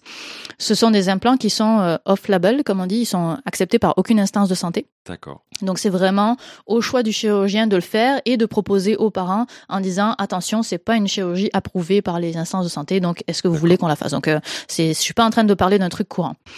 Ce que ce qui est courant, c'est ce dont je viens de vous parler. Donc les, les, euh, les instrumentations de modu- modulation de croissance la plus euh, la plus étudiée, celle qui m'intéresse le plus, ça ressemble un petit peu à un implant, pas un implant dentaire, un, un appareil dentaire, euh, tu sais où on met le, Les le bagues, là fil? Ouais, c'est Ah ça. non, non, d'accord, je vois. Le truc que tu mets la nuit, là, qui... re- Non, non, là, non, vraiment, les, le- donc euh, t'as des, t'as des petites bagues sur chacune dent, puis un fil, puis tu, puis il tire sur le fil, Ouais, puis ça, ouais. ça remet droit un petit peu tes Mhm. dents. C'est exactement le même principe pour le, Très bien. Ouais. pour la colonne vertébrale. Donc on met une vis sur euh, chacun des, chacune des vertèbres. On vient mettre un, un fil sur le, sur le côté de, de la colonne vertébrale, et puis on met de la tension dedans. Et ça, ce que ça fait, ça fait deux choses. Quand on met de la tension, en fait, ça réduit un peu la, la courbure. Oui. Et euh, ensuite, au fil du temps, ça va aussi réduire, pas réduire, ça va modifier la vitesse de croissance de chacune des vertèbres. Donc, on fait ça sur des enfants qui sont en croissance. Donc, les vertèbres vont grandir en hauteur. Et euh, quand la, scoliose est présente, il y a une courbure. Et cette courbure fait en sorte que la, la pression sur les plaques de croissance, donc qui est euh, sur les vertèbres, le lieu où a lieu la croissance, ça s'appelle les plaques de croissance. C'est donc euh, à l'interaction entre chacune des ver- vertèbres? Ça En fait, tu as une plaque de croissance euh, par plateau vertébral. Donc, sur chaque vertèbre, Ouais, tu as un début, une fin. Tu as Ouais. le, le haut et le bas. Et en haut, tu as une plaque de croissance. En bas, tu as une plaque de croissance. Et cette plaque de croissance est énormément euh, modulée par la pression qu'on lui applique. Si tu augmentes la pression dessus, ça, son taux de croissance va être inhibé, donc va être ralenti. Et si tu lui enlèves un peu de pression, bah, ça va le stimuler. Et j'imagine que c'est modulable en fonction si cette pression, elle se fait à gauche, au milieu, à droite, sur Exactement. Exactement. Donc, quand tu es dans une courbure de scoliose, ben, tu as plus de pression à l'intérieur de la courbure qu'à l'extérieur. Oui. Et donc, finalement, tu entretiens, c'est un cercle vicieux, de, on appelle ça le cercle vicieux de la, de la scoliose. Ça accélère le. Ça accélère le processus. courbure, ouais. Et donc, ven- en venant mettre un câble sur le côté concave, donc de- euh, convexe, pardon, de, de la courbure, donc de l'autre côté, on vient appliquer de la tension là où il y en avait moins, et on vient relâcher de l'autre côté là où il y en avait plus. Donc, on vient rééquilibrer les forces sur les plaques de croissance, sur les vertèbres, et en ce faisant, au fil du temps, au fil de plusieurs années, la croissance va se réduire d'elle-même. Donc finalement, la, la plaque de croissance, la- vraiment la croissance de la vertèbre devient le moteur de la réduction de, de la scoliose. Donc ça, c'est le, le système de modulation de croissance, euh, disons, le, le plus connu, ou du moins celui que moi j'étudie le plus. Mais on suppose, j'arrive à mon projet là, j'y suis pas non, je- c'est bien. Mais là, la contextualisation, elle est passionnante déjà, mais euh, on, on- on sent qu'il y a quelque chose de très important qui va venir. Donc, dis-nous. Et euh, donc, ce, ce- la problématique de ça, c'est qu'on imagine, parce qu'on n'a pas encore beaucoup de recul, c'est très récent comme euh, chirurgie, mais on imagine que les disques intervertébraux, donc les, les sortes de d'amortisseurs, de chamallows qu'on a entre chacune des vertèbres, bah, ils vont pas très bien vivre le fait d'être comprimés en permanence par ce par Ouais. ce câble. Et donc, on se dit, et donc un disque qui dégénère, dégén- dégénérescence discale, c'est pas très cool. C'est ce qui provoque les rhumatismes, hein, si je ne m'abuse, euh, ou les. euh, Mm, Plus les, euh, les tu, tu, tu vas perdre la fonctionnalité des disques en fait, qui vont plus agir comme amortisseurs, ils vont ils vont moins transmettre les efforts, donc tu peux avoir des hernies discales, tu peux Ah, avoir ce- ouais. ce- plus ce genre de choses. D'accord. Et hernie discale à vérifier, je suis pas sûre que ce soit le, ce soit le, la bonne pathologie qui suit, mais en tout cas c'est pas cool. D'accord. Je pense que c'est ça qu'il faut retenir. Et, euh, et donc pour préserver les disques et les plaques de croissance, parce qu'on se dit que les plaques de croissance aussi vont mal vivre cette compression, on vient venir, on vient appliquer une compression cyclique au lieu d'une compression statique. Donc avec Alors, mon câble, j'applique une compression en permanence euh, classiquement, mais sauf que moi mon projet c'est de venir appliquer une compression cyclique. Donc le câble, au lieu de le fixer en, en chirurgie et qu'après ça bouge plus, je continue de tirer dessus avec un moteur. D'accord. et je tire à une fréquence de 0.1 Hz pour ceux que ça intéresse. que Tu, tu tires, tu relâches. Tu tires, Je tu tire, relâches. je relâche, mais à, D'accord. des- à une amplitude qui est pas si élevée que ça. Genre le, le patient va pas se mettre à, à bouger euh, de gauche à droite en permanence, mais c'est juste pour créer finalement le, le, le contexte euh, euh, physiologique pour le disque et les plaques de croissance, pour qu'il y ait un échange osmotique avec le, le, le reste du corps, pour qu'il y ait toujours des, un afflux de nutriments, parce que le, le disque, quand il est comprimé, il relâche du liquide, et quand il est relâché, il, ré- il reprend du liquide. Et donc, donc le disque intervertébral, pour éviter qu'il soit cassé, Ouais. d'une certaine manière, il faut qu'il pompe ouais, dans le milieu euh, de la cage thoracique Ouais. ou euh, un peu plus bas si c'est celles qui sont concernées, euh, des substances nutritives. En fait, je, je pense que je, je me suis mal exprimée là-dessus parce que j'ai fait, fait un petit raccourci en- entre les deux. Grosso modo, il y a plusieurs articles qui montrent que le, le, une compression cyclique Oui. amène à une, une, meilleure, euh, une meilleure santé des disques intervertébraux et de la plaque de croissance. Mon interprétation à moi, parce qu'on n'a pas d'explication du tout de pourquoi est-ce que c'est ça, ouais. mon interprétation à moi, c'est qu'il y a des euh, échanges de euh, osmotiques et de nutriments qui se font parce que justement on, on modifie la, la pression dans le, dans le disque intervertébral et que donc on permet ces échanges nutritifs. D'accord. Ok. Très bien. Et puis euh, moi je suis pas du tout biologiste, hein, donc, euh, donc euh, c'est mon interprétation à moi, ça veut pas dire qu'il faut la prendre au Mais- pied de la lettre. Toujours est-il que ce que tu, l'hypothèse sous-jacente, mais surtout le fait sous-jacent, c'est que de faire cette compression cyclique Ouais. a un bénéfice C'est ça. à la fois pour pouvoir corriger la scoliose Mhm. et d'autre part pour pouvoir préserver les disques inter- intervertébraux, C'est ça. ces fameux chamallows, j'adore cette expression, les chamallows entre les vertèbres. Et d'ailleurs si je dis chamallow au Québec, il y a personne qui comprend, il faut dire marshmallow. D'accord, Voilà. soit. Voilà, c'est tout. C'est tout ce que j'avais à dire. Pour Ou- une fois que les Québécois utilisent le, le mot anglophone. Ça arrive plus souvent qu'ils ne le croient, mais Ouais, ils n'osent pas l'avouer. Pour moi, c'est le contenu des oursons en chocolat. le marshmallow? Ouais. Moi, je, je préfère le considérer comme ça, tu vois. Genre, euh, c'est du, de la chair de. C'est de la guimauve. Voilà. Ou de la guimauve, oui, voilà. Pourquoi ne pas faire de la guimauve? Et- Et donc, euh, qu'est-ce que tu as fait pendant tes- ces années de recherche? Est-ce que tu peux en parler d'ailleurs euh, sur euh, pour, pour pouvoir permettre de, de travailler justement sur ce, ce, ce projet-là? Ouais, ben, en fait, j'ai développé le prototype qui me permet de tirer sur le câble. Ouais.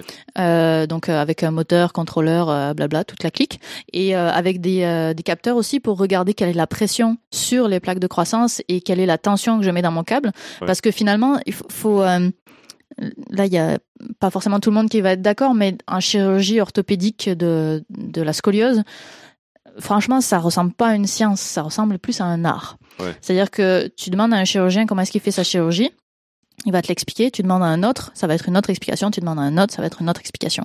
Et donc on, on a on a des nous euh, dans la partie ingénierie, on essaie d'apporter des réponses sur comment est-ce que est-ce que c'est plus intéressant d'avoir tel nombre de vis, est-ce que c'est plus intéressant d'avoir des tiges comme ça, etc. Donc on essaie de répondre à des questions pour les alimenter, pour qu'ils ils fassent leur choix euh, de, de chirurgie le, avec le avec notre aide si euh, autant que possible et euh, je sais plus du tout où je m'en allais avec ça mais donc moi mon projet c'était de développer ce, mon, mon prototype de, de, de compression cyclique donc j'ai développé ça je l'ai testé sur des rachis euh, cadavériques donc euh, des colonnes euh, porcines cadavériques et in vivo sur des sur des porcs vivants D'accord, endormis très bien. Moi, j'ai quand même une question. Ouais. C'est vis-à-vis de ce moteur. Mhm. Est-ce que on envisage qu'il serait porté par euh, la personne qui a, qui, a, qui, a, qui a cette scoliose et qui devrait porter un petit peu comme un pacemaker euh, sur, sur le cœur, sauf que lui, j'imagine, serait près de la colonne vertébrale. Ouais, c'est alors c'est la question. C'est pour ça que je précisais au début. Attention à pas vous Bien imaginer que euh, le projet que je fais va arriver euh, demain, euh,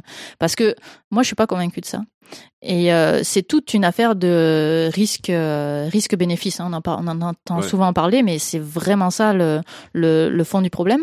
C'est que est-ce que le bénéfice que mon prototype cyclique t'apporte est suffisant pour justifier de porter un moteur et une batterie 24 heures sur 24 sur toi? C'est ça, ça, ça- ça a besoin Oui. d'être effectif 24 heures sur 24. Mais en fait, il y a des études qui ont montré que euh, le plus c'est porté longtemps, par exemple pour les corsets. Les corsets, souvent, c'est recommandé de les porter 23 heures sur 24, ce qui Ouais. est vraiment intense. Ouais. Et euh, il y a assez peu de, euh, le taux de réussite des corsets est pas très élevé et on, on imagine que euh, s'il est pas très élevé, c'est probablement parce que les patients ne le portent pas à 23 heures sur 24. Donc on, on, on pense qu'il faut l'activer le plus le plus longtemps possible. Donc si on a le si on a le moteur à l'extérieur du patient, ça veut aussi dire qu'on a une entrée dans le corps humain qui est en permanence ouverte, donc on a un contact Ah ouais. d'air entre l'extérieur et l'intérieur. Donc là on a un problème. Ok. Euh, ou alors on internalise euh, tout ce système. Ouais. Si on internalise tout ce système, faut régler des problèmes euh, thermiques, faut régler des problèmes, euh, euh, faut régler tout un tas de problèmes Ouais. euh, liés à la miniaturisation, au bruit, au mouvement, euh, à la chaleur. Donc, euh, ou alors on développe un autre système, une autre façon de, de comprimer cycliquement le, le rachis euh, autrement qu'avec un, qu'un moteur, parce que on parle de force quand même assez C'est conséquente. ça, j'allais te demander, est-ce qu'on peut pas puiser un tout petit peu euh, ça dans les forces des muscles qui sont alentours euh, Mais non, en fait, Bah, ça c'est plus, ça va être plus de la, de la kiné quoi. On va aller, on va aller faire de la kiné. euh, Non, mais on pouvait, tu vois, sur- solliciter les muscles en, en les excitant euh, Mhm. électriquement, tu vois.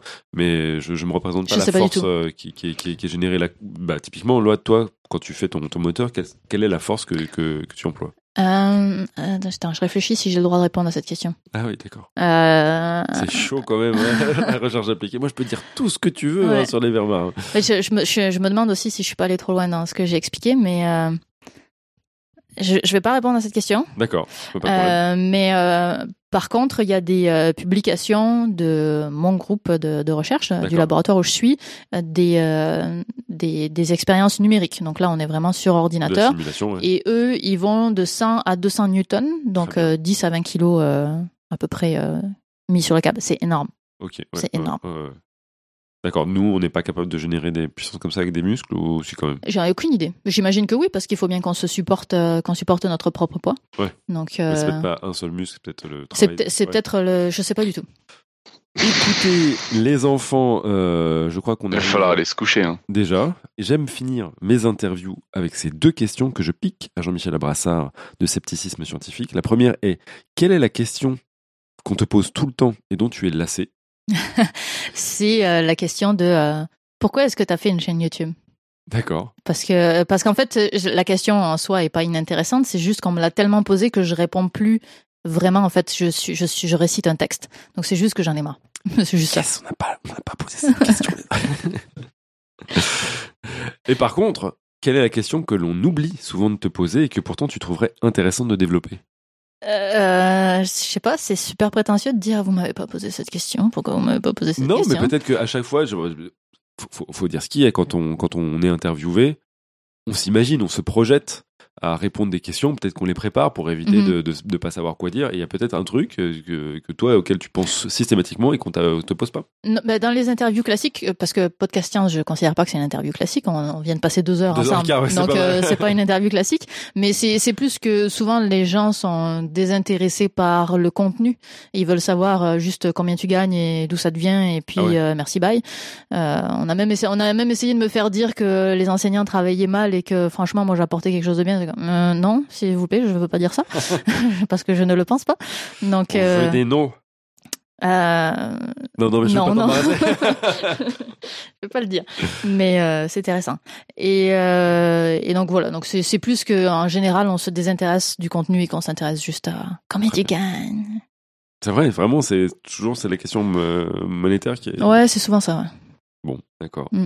Bah, je te souhaite quand même que euh, à la sortie de ton livre, on se- s'intéressera plus à ce que tu, tu proposes euh, dedans, qui, je le rappelle, est très très très bien. Mm. Euh, donc, allez acheter le, euh, allez l'acheter.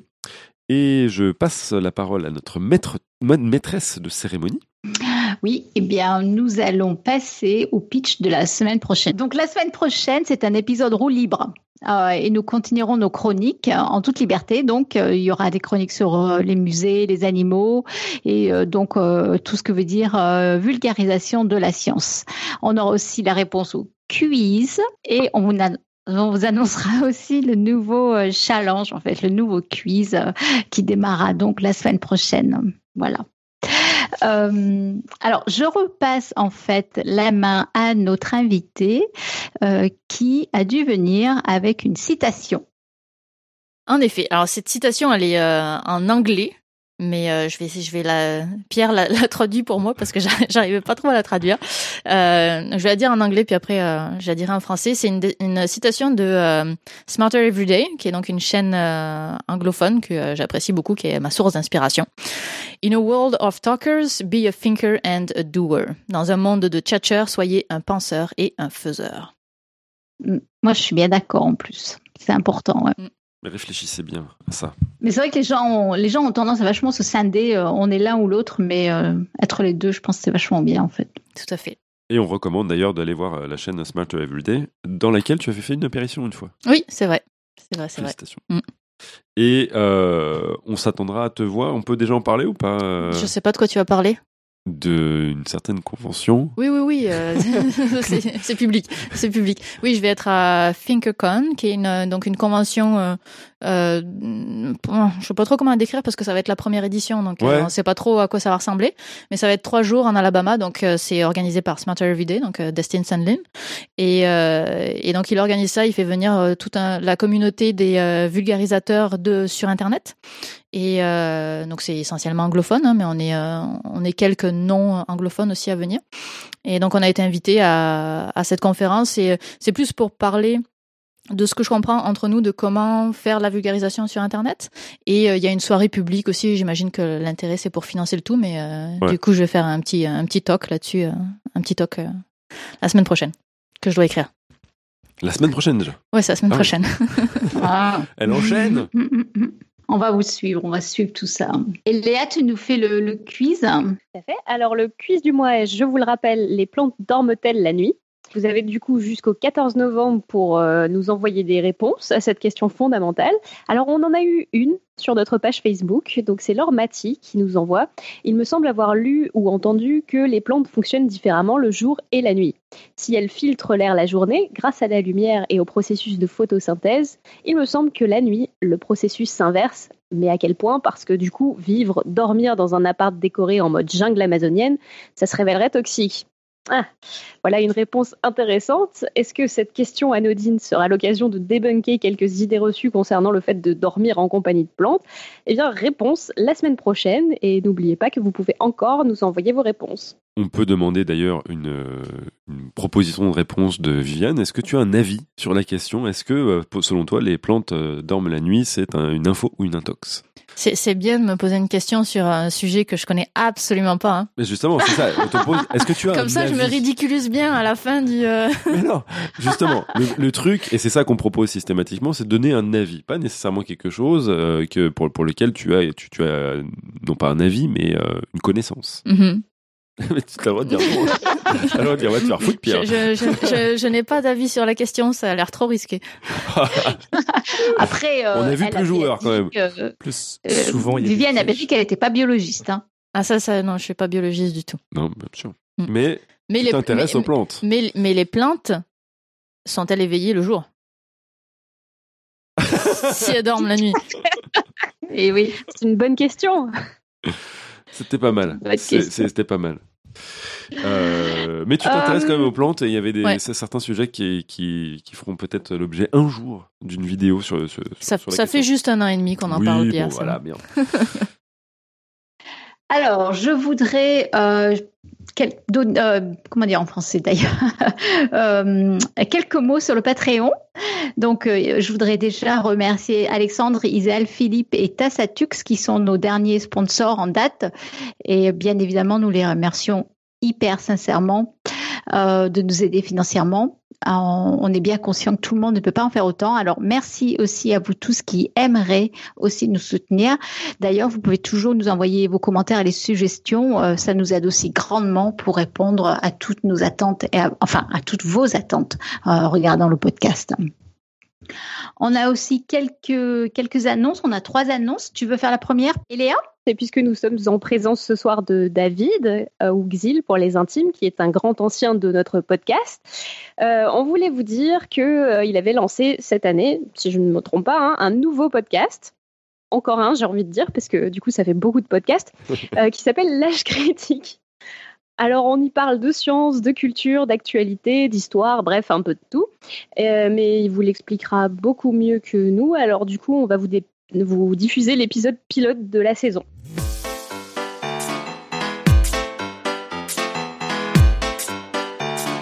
H critique. Présentation. Bonjour.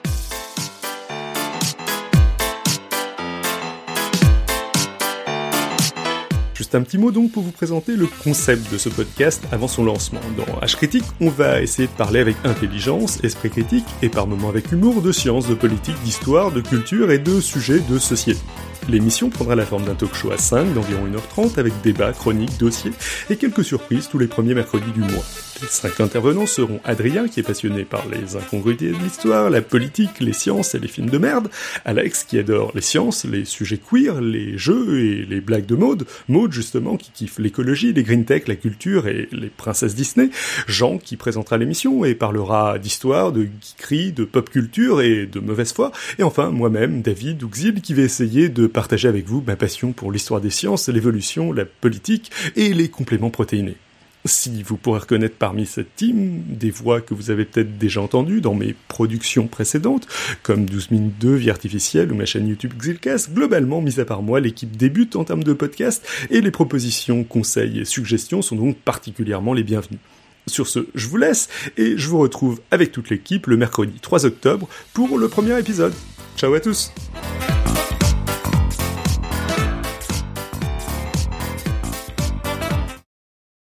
Ça donne envie d'écouter. Hein Merci, merci beaucoup. Mm, mm, Et si je puis me mm, permettre, moi j'ai commencé à écouter le premier épisode et c'est vraiment très intéressant. J'en étais à plusieurs considérations. Il y a tout d'abord l'histoire de Saint-Denis, un saint parisien qui se balade avec sa tête. Euh, c'est assez ma- magnifique.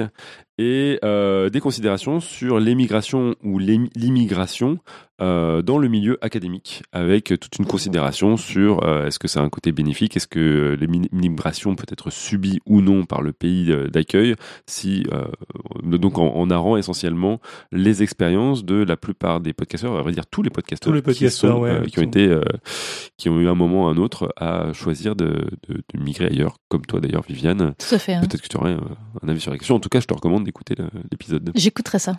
Euh, Merci beaucoup. Super, et on a une dernière euh, annonce. Alors, le 16 novembre aura lieu au Palais des Congrès de Versailles quelque chose qui est quand même exceptionnel. Ce sera le vote pour un nouveau système métrique. Non, Donc, euh, ça y est, j'ai voté. Comme un Français. C'était pas ça la question bien, bien, bien. Euh, néanmoins, il y aura un webcast avant le vote avec quatre exposés que vous pouvez regarder sur YouTube. Euh, L'adresse en est très simple, c'est euh, donc c'est youtube.com slash the beep.